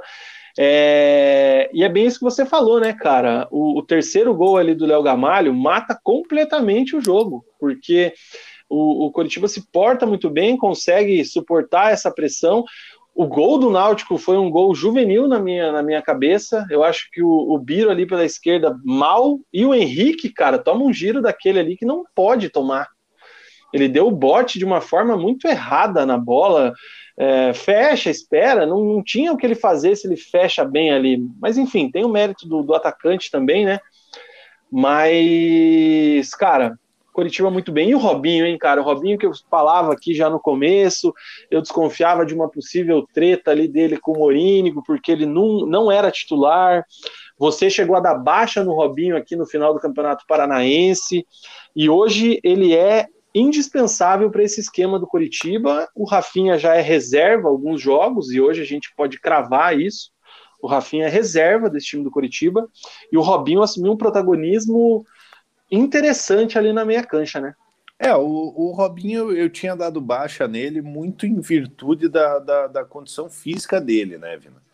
É, porque ele vinha de, de, recorrentes contusões, já vinha de contusões no, no Cruzeiro, no Grêmio, é, e no começo do, do, ano foi a mesma coisa, cara. Não vinha Jogou pouco, né? futebol, jogando pouco, quando jogava, jogava mal. E a gente falava, o Robinho, em, em plena condição física, ele é um jogador diferenciado para uma Série B. É, então, o Robinho está ali com 33, 34 anos, é um jogador muito inteligente. É, então, se o Robinho tiver a capacidade física é, para suportar essa Série B, sem dúvida nenhuma, vai ser um dos jogadores mais importantes do, do Coritiba nessa temporada e vem tendo, ele vem aguentando os jogos, vem aguentando porrada, vem mostrando resistência. Então, assim, que continue tendo essa sequência, né? Que não sofra com as lesões. Trabalho físico do Curitiba, o departamento fisiológico vem fazendo um bom trabalho, porque é um jogador que demanda de uma atenção especial, assim como também demanda o Gamalho, assim como também demanda o Rafinha, o próprio Henrique, é, até o William Farias, né? Que é um jogador que não é tão velho quanto eles, né? A gente é velho, eu e você somos velhos, né? é, mas ele é um pouco mais novo, mas sempre sofreu com lesões também na carreira. Então, assim, os principais pilares do time do Coritiba tem que ter muito cuidado para a parte física. A gente sabe que a Série B é puxadíssima e estão conseguindo aguentar bem, estão suprindo bem essa parte. Vina, e você falou do William Farias, cara. É, ele é pouco falado, né, cara? A gente, a gente fala pouco, logicamente é, no futebol a gente, a gente dá mais destaque para quem, quem faz gol, para quem resolve os jogos. É, e o William Farias é um jogador que é muito importante para o Curitiba. É, a gente vê que na ausência dele, quando, quando entra o Johnny, quando, quando entra o Matheus Salles, a qualidade de marcação ali cai muito, cara.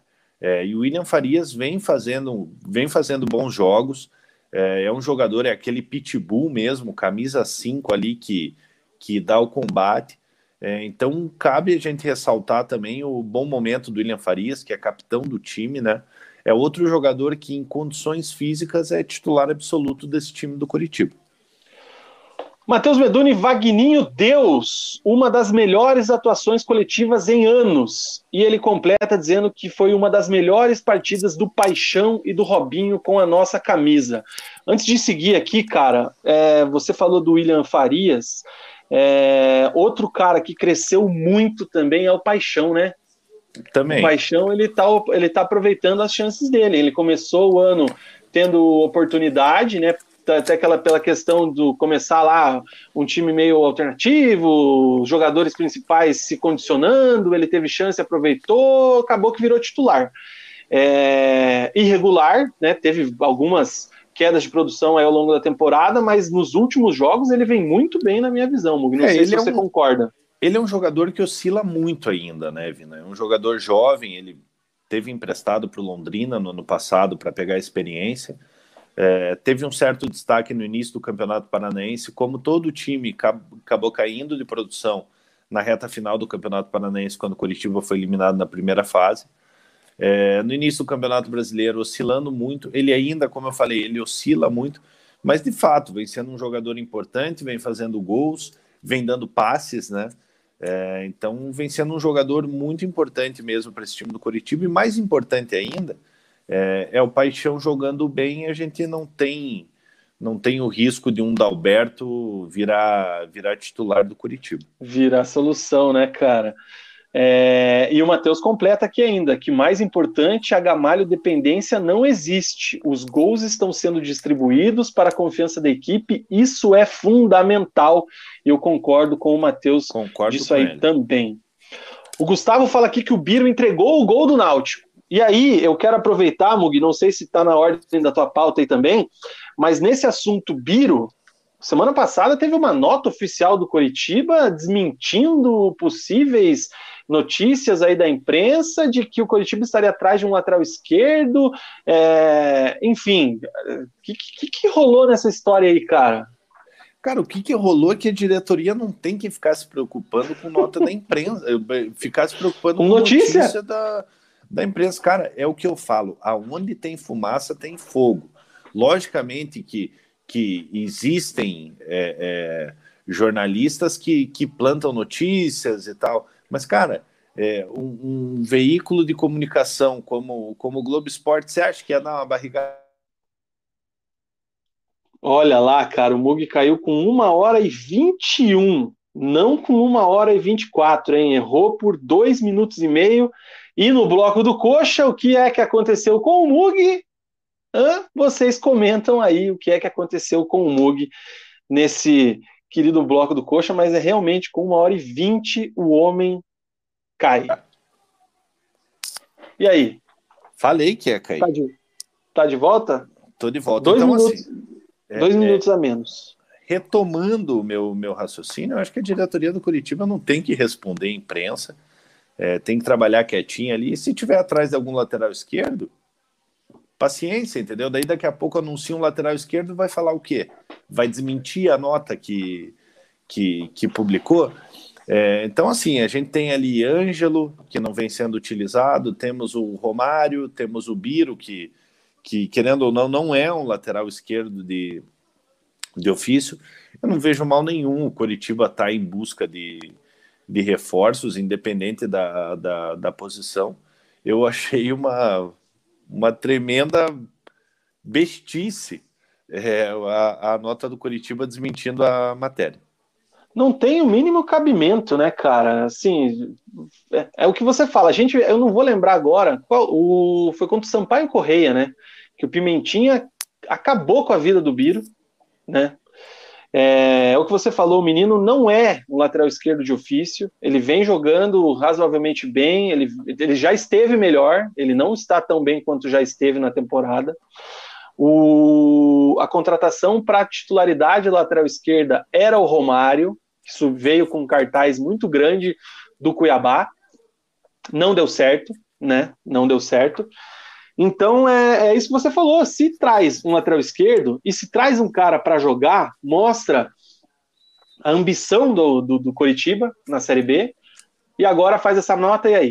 Então é porque assim, complicado. assim, né, é, a gente sabe que, que internamente ali o Ângelo tá querendo jogar, cara. O Ângelo tá buscando essa oportunidade. É, ele foi campeão ali da, da Copa do Brasil Sub-20, né?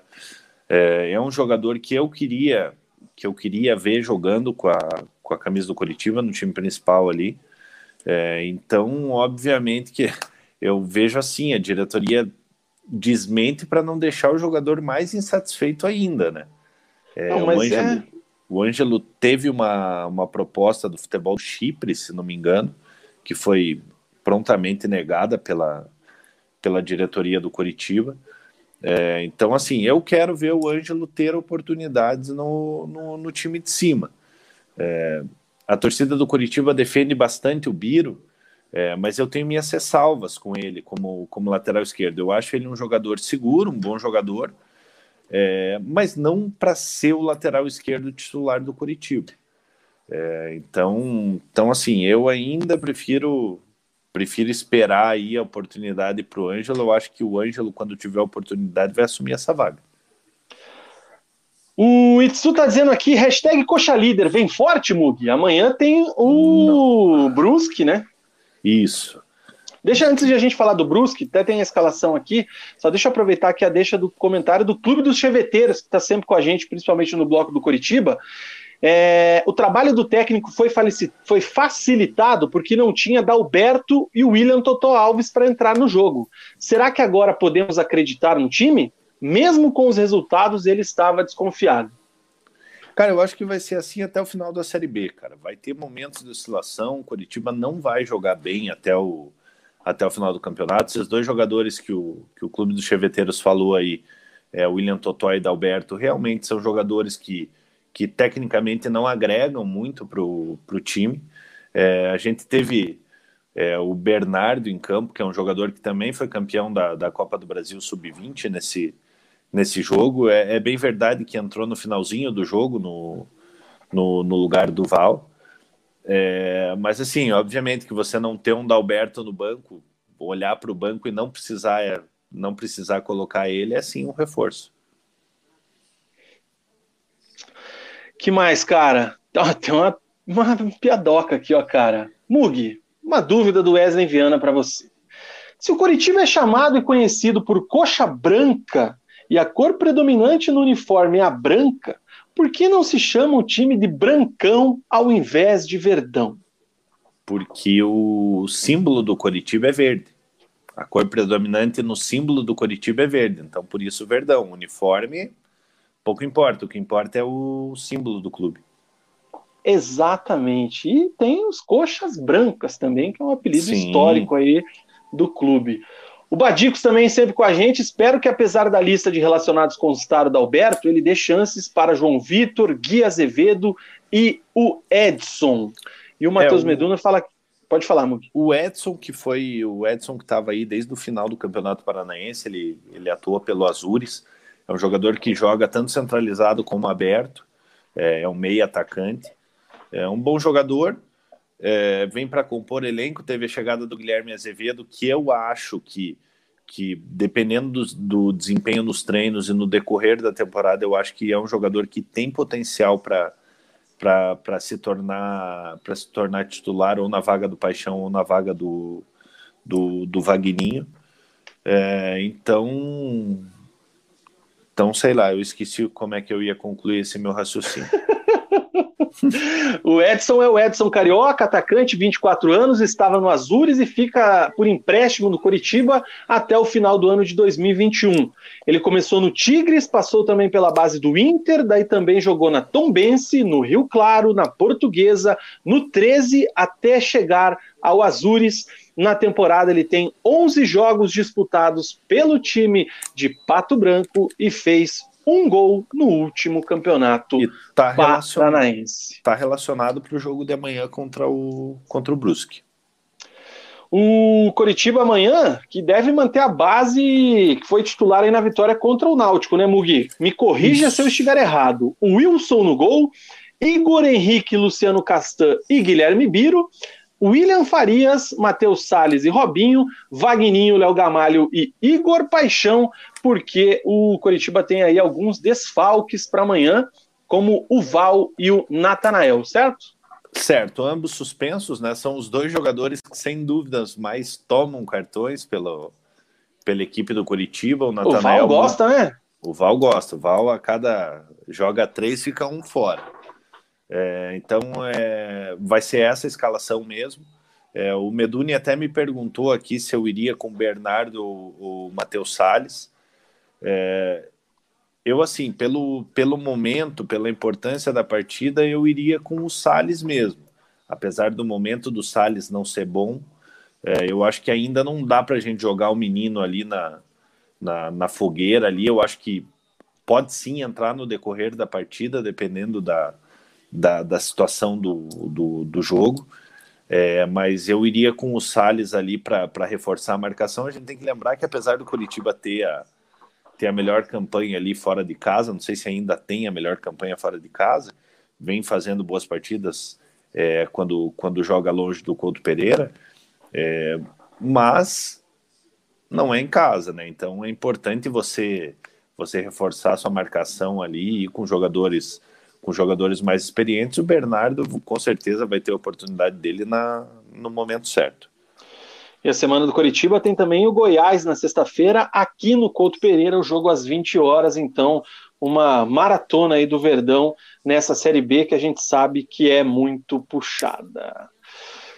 Que mais, cara? É... Ó, o Gustavo Dias trazendo aqui informações também sobre o símbolo do Curitiba. É verde e com 12 pinhões em branco, que são aquelas imagens ali que ficam na parte de cima e na parte de baixo. Exatamente. O Zanona mostra que foi ao banheiro agora há pouco, porque ele diz sim. aqui que o Mug ainda não coxou, já coxou sim.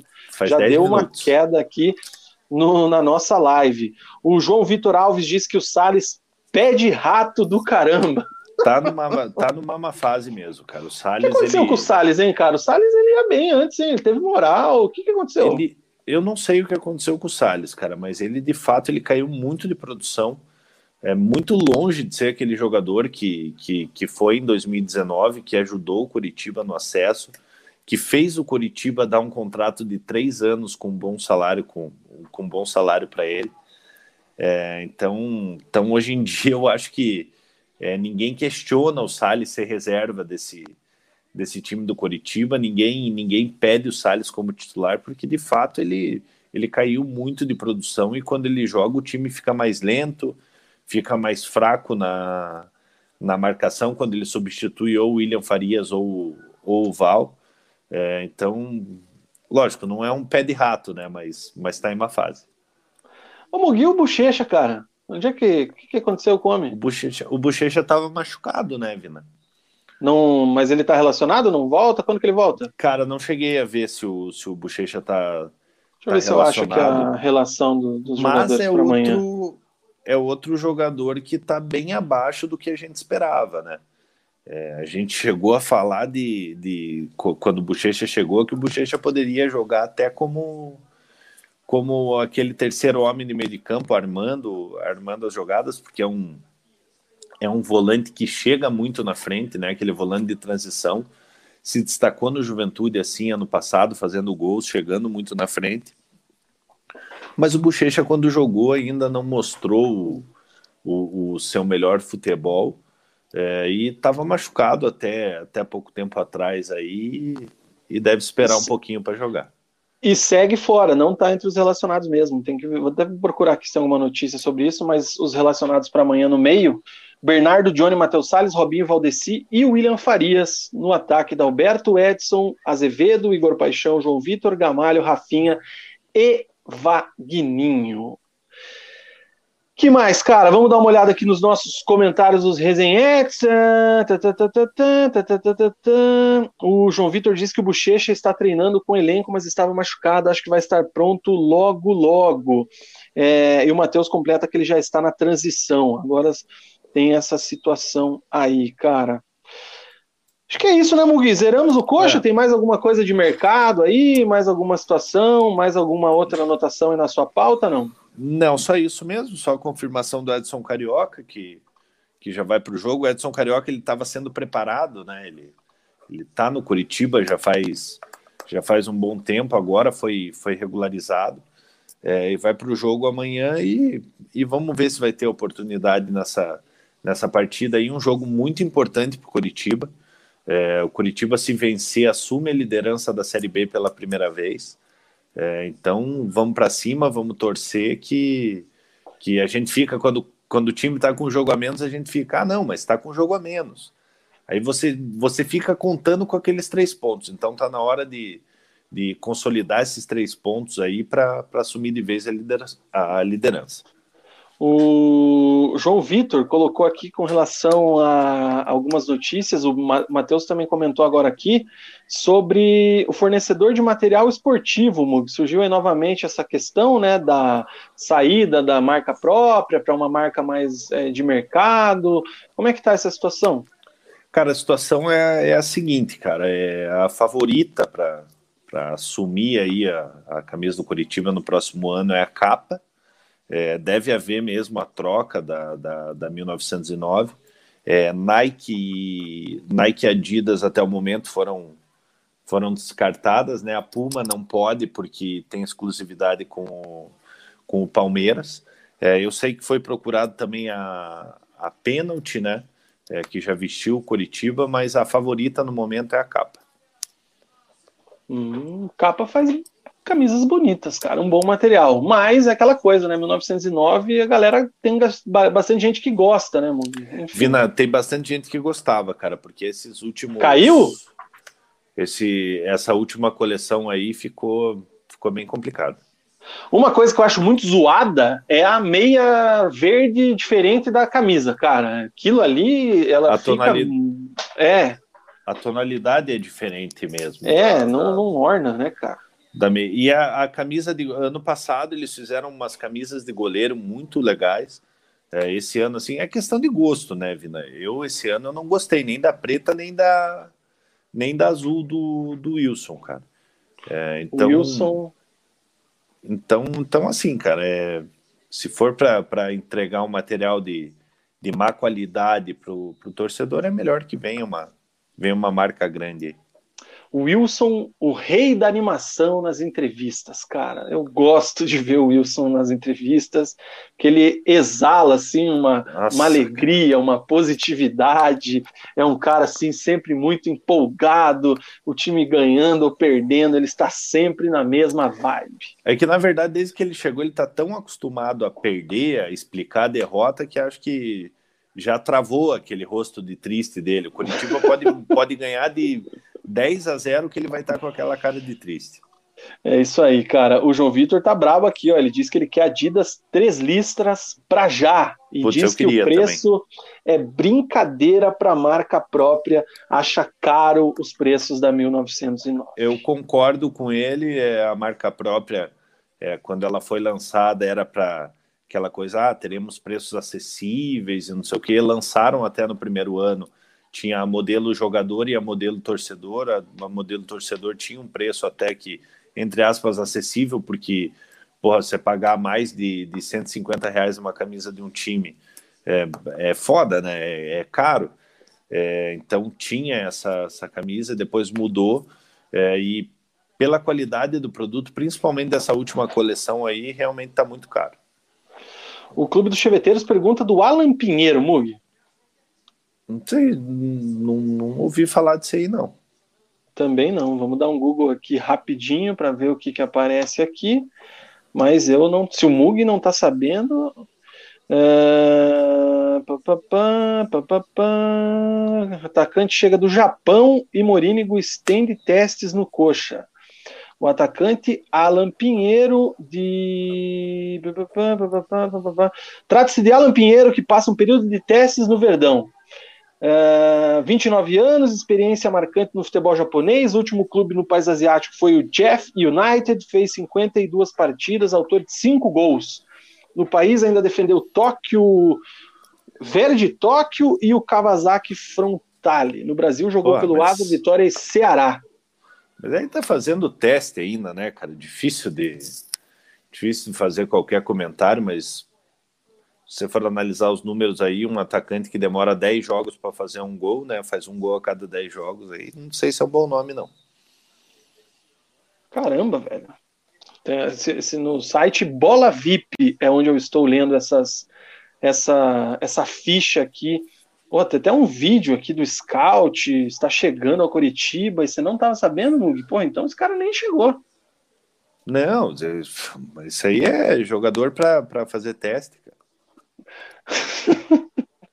Olha o Paulo Santos aqui, ó. Bah, que craque!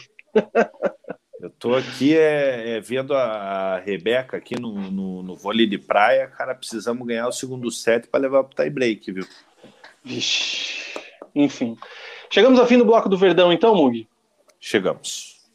É isso aí, galerinha. Encerrado o bloco do Curitiba. Agora a gente vai para mais um intervalinho comercial, aquele merchan ousado e alegre que eu não tinha carregado o vídeo antes, eu vou carregar agora, tomara que seja o vídeo certo, cara. Aqui, ó. Vamos ver, vamos ver, vamos ver. M2, só aquele estúdio, Mugi. O que, que eu falo quando é a M2?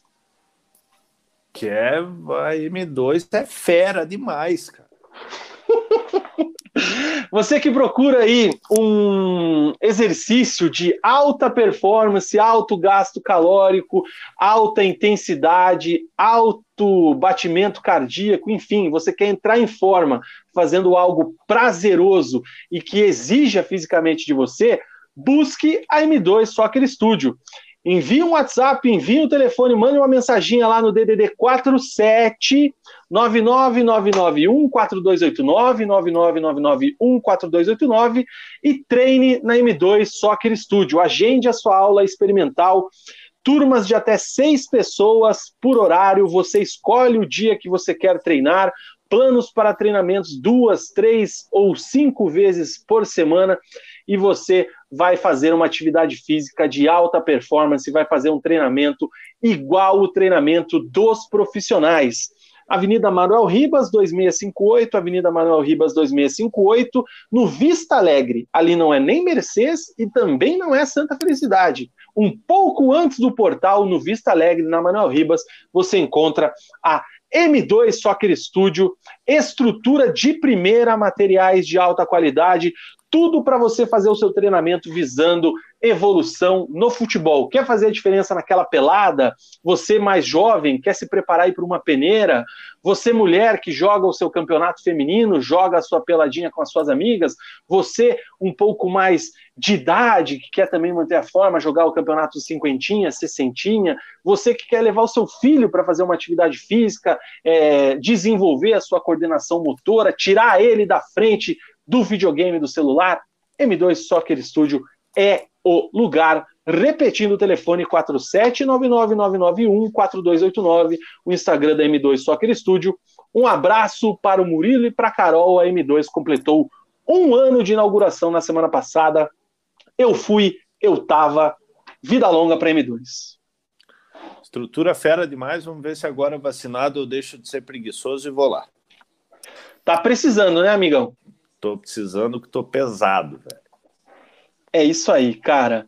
E, como você diz, né, como você sabe, não tem script aqui, não decorei nada, tudo da memória. Cara, eu esqueci de uma coisa muito importante no bloco do Curitiba, mas que não precisa ser exatamente no bloco do Curitiba para a gente falar. A classificação da Série B e o tabelão da Série B que começou na 15ª rodada com o Goiás vencendo o Operário por 1 a 0, Coritiba 3, Náutico 1, Cruzeiro 2, Londrina 2, o Guarani perdeu em casa para o Vila Nova por 4 a 1, Vitória 0, Havaí 0. O Brasil de Pelotas perdeu para o Sampaio Correia lá em Pelotas por 2 a 1. O Brusque que vendeu venceu o Confiança por 3 a 0. O Botafogo ganhou o clássico por 2 a 0 em cima do Vasco no Engenhão no sábado e o Remo bateu o CSA por 1 a 0. Fechando a rodada ontem, CRB 1, Ponte Preta 1. A classificação, que eu vou dar um zoom aqui para que você também enxergue melhor, Mug, tem o Náutico em primeiro com 30 pontos, o Coritiba é o segundo com 28 e um jogo a menos. Coritiba ganhando do Brusque amanhã, ultrapassa o Náutico e assume a liderança da Série B. O Goiás é o terceiro com 26, o Havaí é o quarto com 26 também. Lembro que a invencibilidade do Náutico caiu com essa derrota para o Verdão. O Operário, cara, tá despencando pelas tabelas. Já é o 11 colocado com 21 pontos. E eu vi hoje rapidamente que contratou João Paulo Guerreiro, né, para jogar ali no Operário. E tem mais alguém que chegou junto que eu não lembro agora, que eu vi numa, uma notícia daquelas de Twitter rápido lá com a foto. João Paulo acertou com o Operário, né? Isso, João Paulo que estava no Juventude, né? Quem é... que é o outro cara? Putz, o outro não, o outro não lembro, Vina. É, e o João Paulo ele vinha bem no Juventude, cara. Então, então é um reforço para o Operário.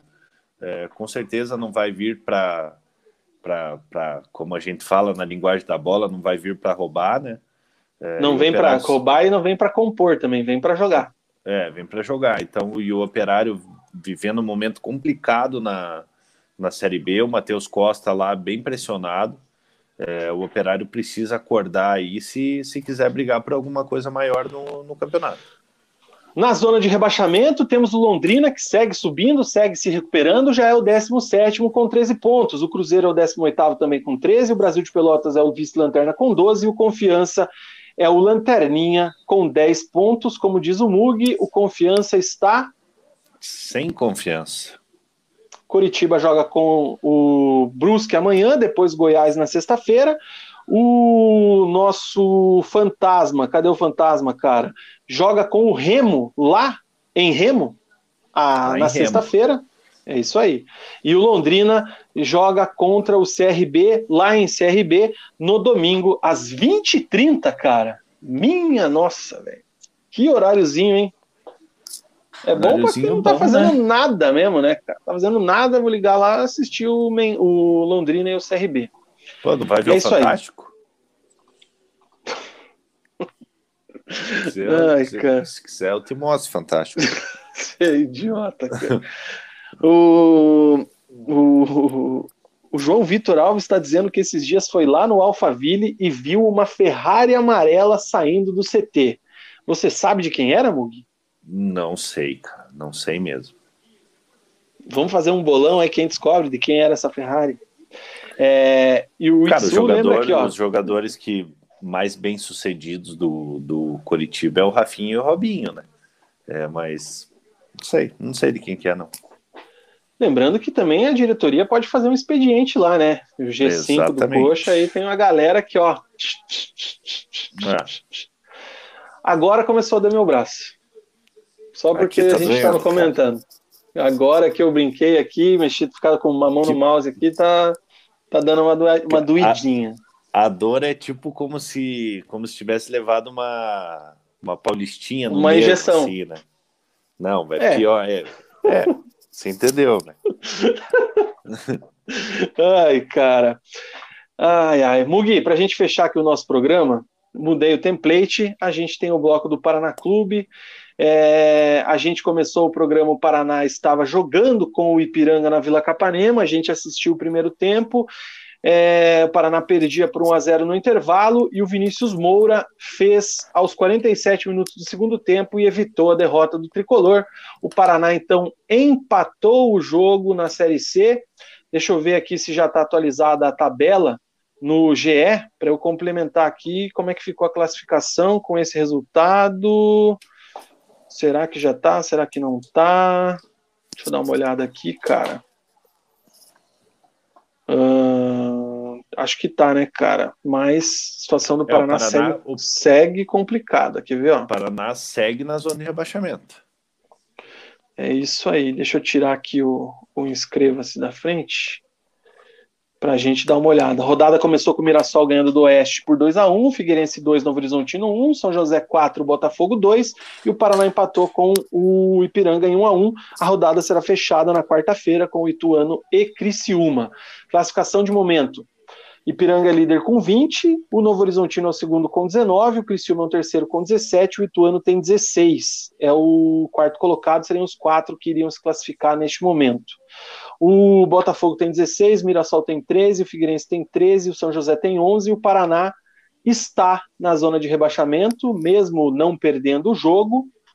O Paraná tem nove pontos, está na ZR, junto com o Oeste, que tem apenas três pontos. Então o Paraná está dois pontos atrás do São José, o primeiro time fora da zona de rebaixamento. E a quatro do segundo fora, né, Vila? Rodada complicada, na semana que vem o Paraná joga no sábado às 19 horas contra o Botafogo de Ribeirão Preto lá no estádio Santa Cruz. O Botafogo que está lutando por uma vaga no G4 tem 16 pontos. Eu vi só o primeiro tempo, Mug, não vou poder falar do segundo tempo que a gente já estava ao vivo aqui, é... mas eu quero falar o seguinte: me destaca, me chama atenção a, a estreia do Silvio Criciúma, mexendo em meio time e tirando para mim peças que não deveriam ser sacadas. É, se acontecer o pior com o Paraná, a cara da derrota do Paraná em 2021 será de Moisés Gaúcho, que não sai do time por nada. É impressionante como esse cara não sai do time sendo horrível. Moisés Gaúcho é um dos piores volantes que já passaram na história do Paraná Clube. Mas tem outro para colocar, né? Então, aí eu te digo o seguinte: o Krieger, que entrou bem quando o Maurílio ainda era treinador e vinha sendo titular, foi sacado para permanência do Jaderson, que jogou na semana passada de 10 e não encostou na bola. E o Krieger saiu, que é o menino Sim. da base. É, e ele também tirou o Guarapuava, que eu chamei de Chapecó semana passada, lembra? Que era um dos melhores zagueiros ali do, do, do, do, time do Paraná, que foi uma boa contratação, chegou a fazer alguns jogos interessantes. Vou dizer assim que é o melhor, que, mas é assim, foi muito melhor do que os que estavam aí, tanto que já foi até embora. O Mikael, que era titular absoluto até esses dias, foi embora durante a semana. É, e o Silvio Criciúma já chegou, já chegou sacando o Guarapuava. O primeiro tempo, Paraná muito mal, não consegue construir uma jogada, tomou um gol de escanteio, onde o Canu, zagueirão do Ipiranga, de quase dois metros de altura, subiu junto com os dois zagueiros que estavam jogando e conseguiu fazer o gol. E o gol estava madurinho, porque o Paraná já tinha tomado ali uns três, quatro sustos do Ipiranga, e eu acho que foi para o intervalo perdendo de 1 a 0 no lucro ainda, porque era para ter tomado mais. E aí no segundo tempo a gente, como não viu o jogo, né, não vou ser louco aqui de comentar, mas empatou no final, então um empate nos acréscimos é melhor do que perder. Mas, enfim, a situação do Paraná fica extremamente crítica na Série B, extremamente complicada. Silvio Criciúma chegou extremamente é, questionado por torcedores pelo que fez em sua carreira até agora. E, enfim, Paraná não tem como tropeçar em casa, tem que ganhar de qualquer jeito se não quiser ter mais susto aí, lembrando que virou o turno na zona de rebaixamento da Série C. Paraná só rezando, Vina. Paraná rezando porque porque a situação é muito difícil do Paraná. É, o São José, que é um time para lá de fraco, já tem 11 pontos, o Paraná com 9.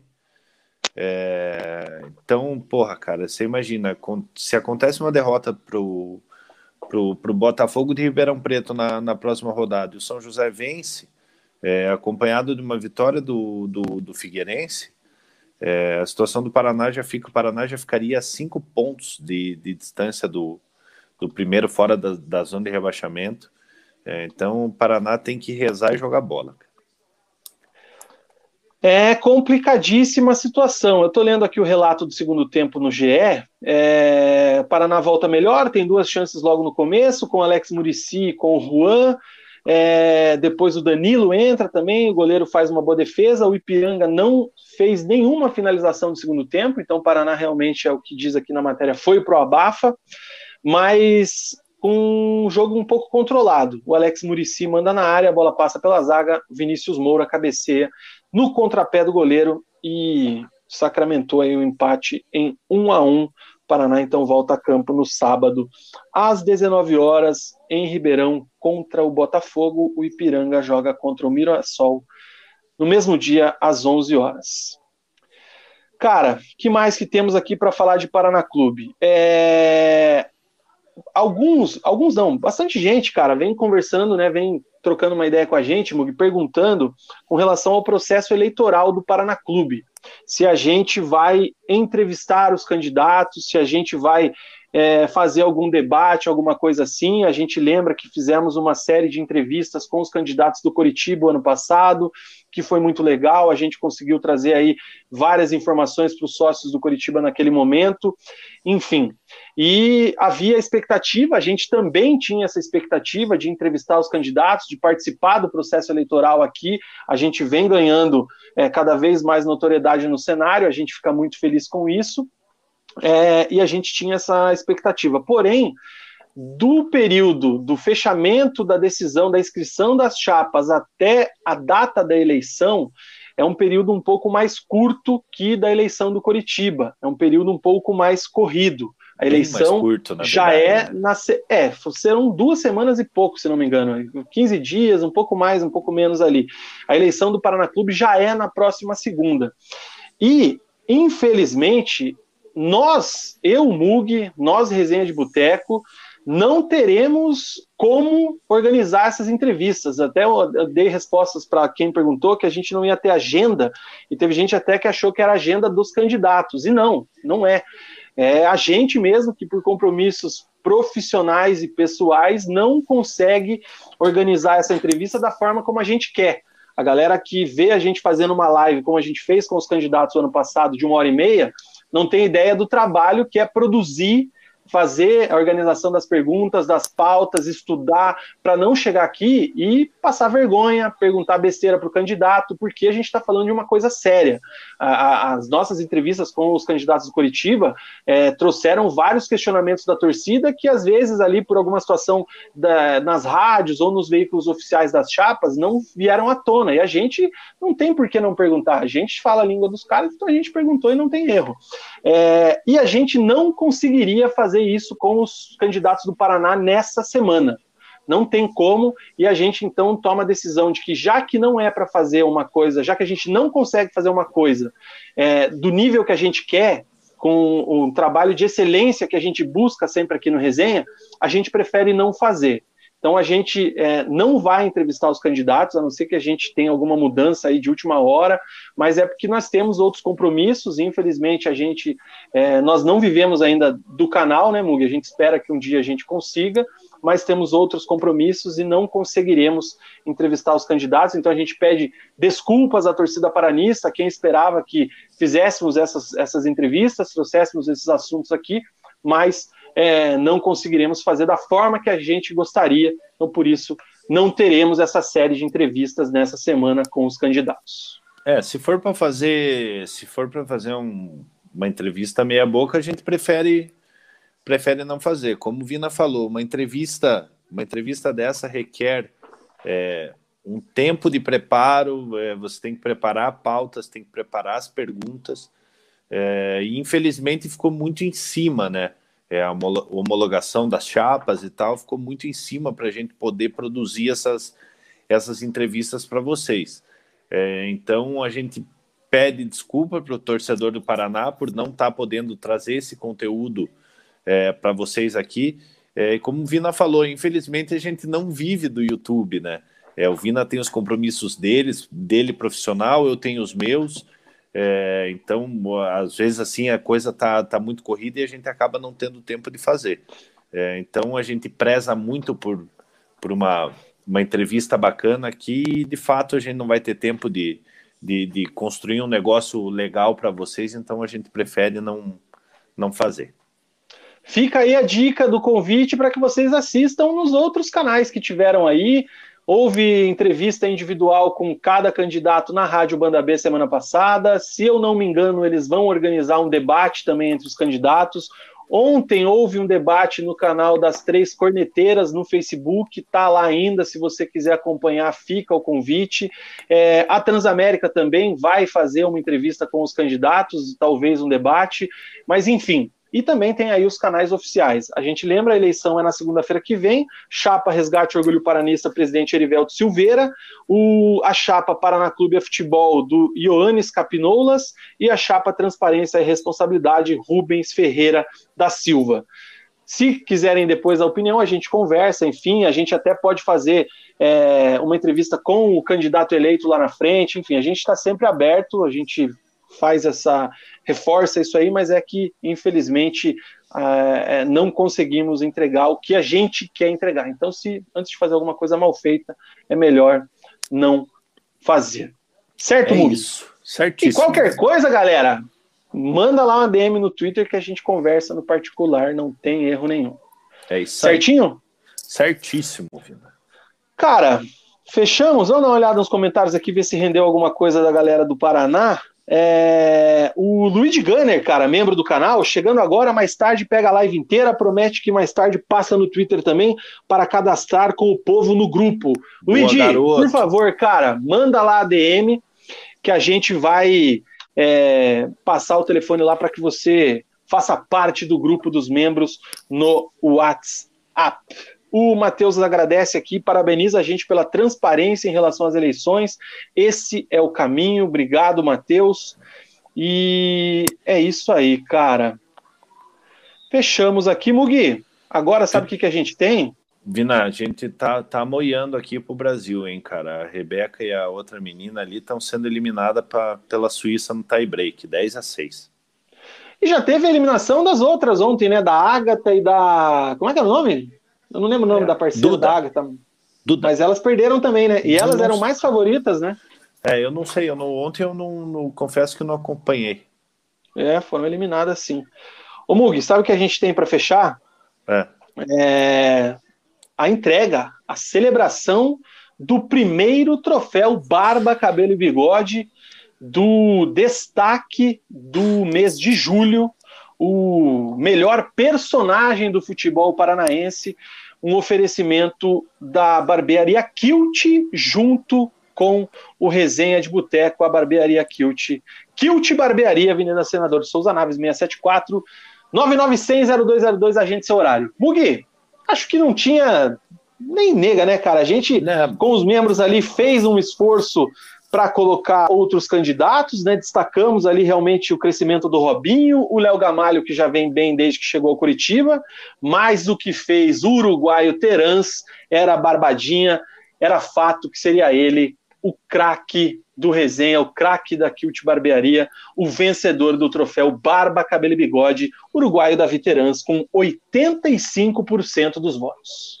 É, o Terans merecidamente vencendo, né, o nosso primeiro troféu Barba, Cabelo e Bigode em parceria com a, com a Kilt e de maneira muito merecida, né, desde que chegou no Atlético aí vem tendo excelentes atuações, sendo decisivo nos jogos, é, fez os dois gols do Atlético frente ao Atlético Goianiense na Copa do Brasil, fez outros gols, assistências, é, então sem dúvida nenhuma é o jogador do, do mês de julho aí, o Davi Terans. Até enquanto você falava aqui, cara, eu ia buscar os números dele pelo Atlético, mas são 17 jogos e 6 gols, é isso mesmo? É, e, e aí mais, mais as assistências. Cinco assistências, acho. Então, é, é, no, no CM 0102, que eu jogo até hoje, é aquela contratação de impacto imediato. Então, Parabéns aí da Veterans. Entraremos em contato com a assessoria do clube ou com a sua assessoria pessoal para que você vá até a Kilt Barbearia resgatar o seu troféu de é, troféu Barba, Cabelo e Bigode de destaque do mês de julho. E a partir de hoje começou a briga. Ah, inclusive aqui, ó, o troféuzinho, cara, troféu maravilhoso, né? Legal troféu demais lindo que estará lá na Kilt Barbearia para que o Davi Terans já faça o resgate do seu prêmio e também usufrua de tudo que a Kilt oferece. Como é que fala fazer a barba em espanhol, hein, cara? Hacer la barba. Hacer la barbicha, la cabelicho, el bigodón. Não, puta, cabelo é. é... O, o Terans tem um bigodinho meio, meio. Como é que é? Bigodinho fininho. Eu sei que salão de beleza é peluqueria, né? Sei lá, cara. Vamos, Enfim. Da, da que mãe. isso, cara? Chega. Chega de, de Não, é porque, porra, cara, o Brasil encostou 10 a 9, cara, tava com o pontinho na mão, cara, a Suíça foi lá e fez o ponto. Ai, ai. Últimos comentários aqui, ó. O Itsu concorda, o homem chegou chegando de, chegou jogando demais, não tem como, é hora da gente exercitar o espanhol. E o Felipe tá pedindo para mandar um abraço pro tio dele que jogou no Paraná em 2006, o Cristiano. Porra. Ô, Felipe, o teu tio é o Cristiano, aquele que jogou no Palmeiras depois, que participou da, da campanha da Libertadores em 2006? Bom jogador, hein, cara? Cabelo, cabelo crespo, né? Cabelo crespo, fazia dele. dupla com fazia dupla com o Leonardo, o Sandro também entrava por ali, mas o Cristiano foi muito bem. Depois foi ao Palmeiras, também foi bem.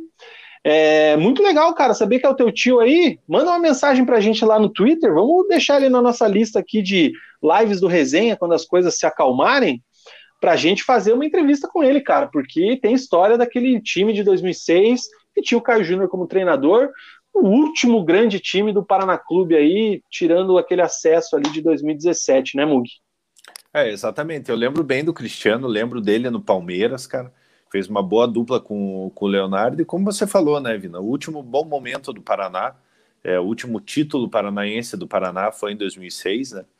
É, e dá saudades, né, Vina? É, saudades de, de, de, ver o Paraná aí brigando por campeonato paranaense, fazendo bons times. É, obviamente, eu não, não sou torcedor do Paraná, mas é como eu falo, cara, é, a gente precisa dos times aqui fortes para alimentar essa rivalidade aí que é bacana. Tava tentando buscar uma foto do Cristiano aqui, cara. Até achei aqui, ó. Eu consigo lembrar dele com a camisa do Palmeiras, é, é patrocínio da Pirelli, camisa da Adidas do Palmeiras. Ele é exatamente, ele foi para lá depois, foi junto com o Edmilson também, que ele, era zagueiro. Ele foi para lá em 2007, é. se não estou me enganado, ele é, jogou, jogou com o Edmundo lá. Sim. Cara, o Cristiano era bom jogador. Ó, esse aqui, né? Tá aparecendo é aí? mesmo. É. Grande atacante Cristiano, cara. Ó, essa bolinha que era fera, hein, cara. Metendo um físico, treininho de tênis, é isso aí. Então, um abraço pro Cristiano, um abraço aí pro Felipe também, que é nosso resenhete, sobrinho do Cristiano, dizendo que tem uma camisa do Palmeiras. É isso aí, feito o registro. Mugi, diga tchau, Fechamos? cara. Fechamos, galera. Cara. Boa Pô, semana a galera pediu vocês. cartola, a gente não vai falar que já deu duas horas de live, cara. Depois eu posto no Twitter lá o nosso cartola. É, boa semana para vocês. Quem tiver a oportunidade de se vacinar, como eu e o Vina se vacinamos hoje, amanhã os, os 8-8, quem tem aí 33 anos, né? É, então não percam essa oportunidade, vamos se vacinar aí para em breve a gente estar tá podendo aglomerar aí, poder fazer o nosso, nosso churras do resenha, né? Cara, já imaginou se a gente consegue fazer o churras do resenha esse ano, velho? Vai ser legal, Putz, hein? Ia ser lindo. É, então, então capricha aí, galera. Vai se vacinar lá que dói um pouquinho o braço aqui, mas vale a pena. Valeu, Como é que nós vamos acordar? Valeu, Mugi. Amanhã Boa estaremos online acompanhando o Verdão do Alto da Glória. Tchau para você. Tamo junto. É isso aí, gente. Chega ao fim mais um programa pré-eleição aqui no canal Resenha de Boteco. Quero agradecer a todos aí a paciência, a audiência nesta bela noite de segunda-feira. A gente conversou bastante aqui sobre o Atlético, sobre o Curitiba, sobre o Paraná, enfim agradecer demais a atenção. Se você já é inscrito no canal, muito obrigado. Se você não é inscrito, inscreva-se por gentileza, ajuda bastante a gente e não custa nada, você divulga demais o canal. Se você ainda não deixou seu like, por favor, dê o seu like aí também que ajuda demais o resenha. E se você quiser ajudar ainda mais o canal, Torne-se membro, a partir de R$ 4,90 você consegue ajudar o Resenha de Boteco a crescer e evoluir a ainda mais. Nós vamos ficando por aqui. Voltamos na segunda-feira que vem, às 21 horas, pontualmente ao vivo, para repercutir toda a semana dos nossos times paranaenses.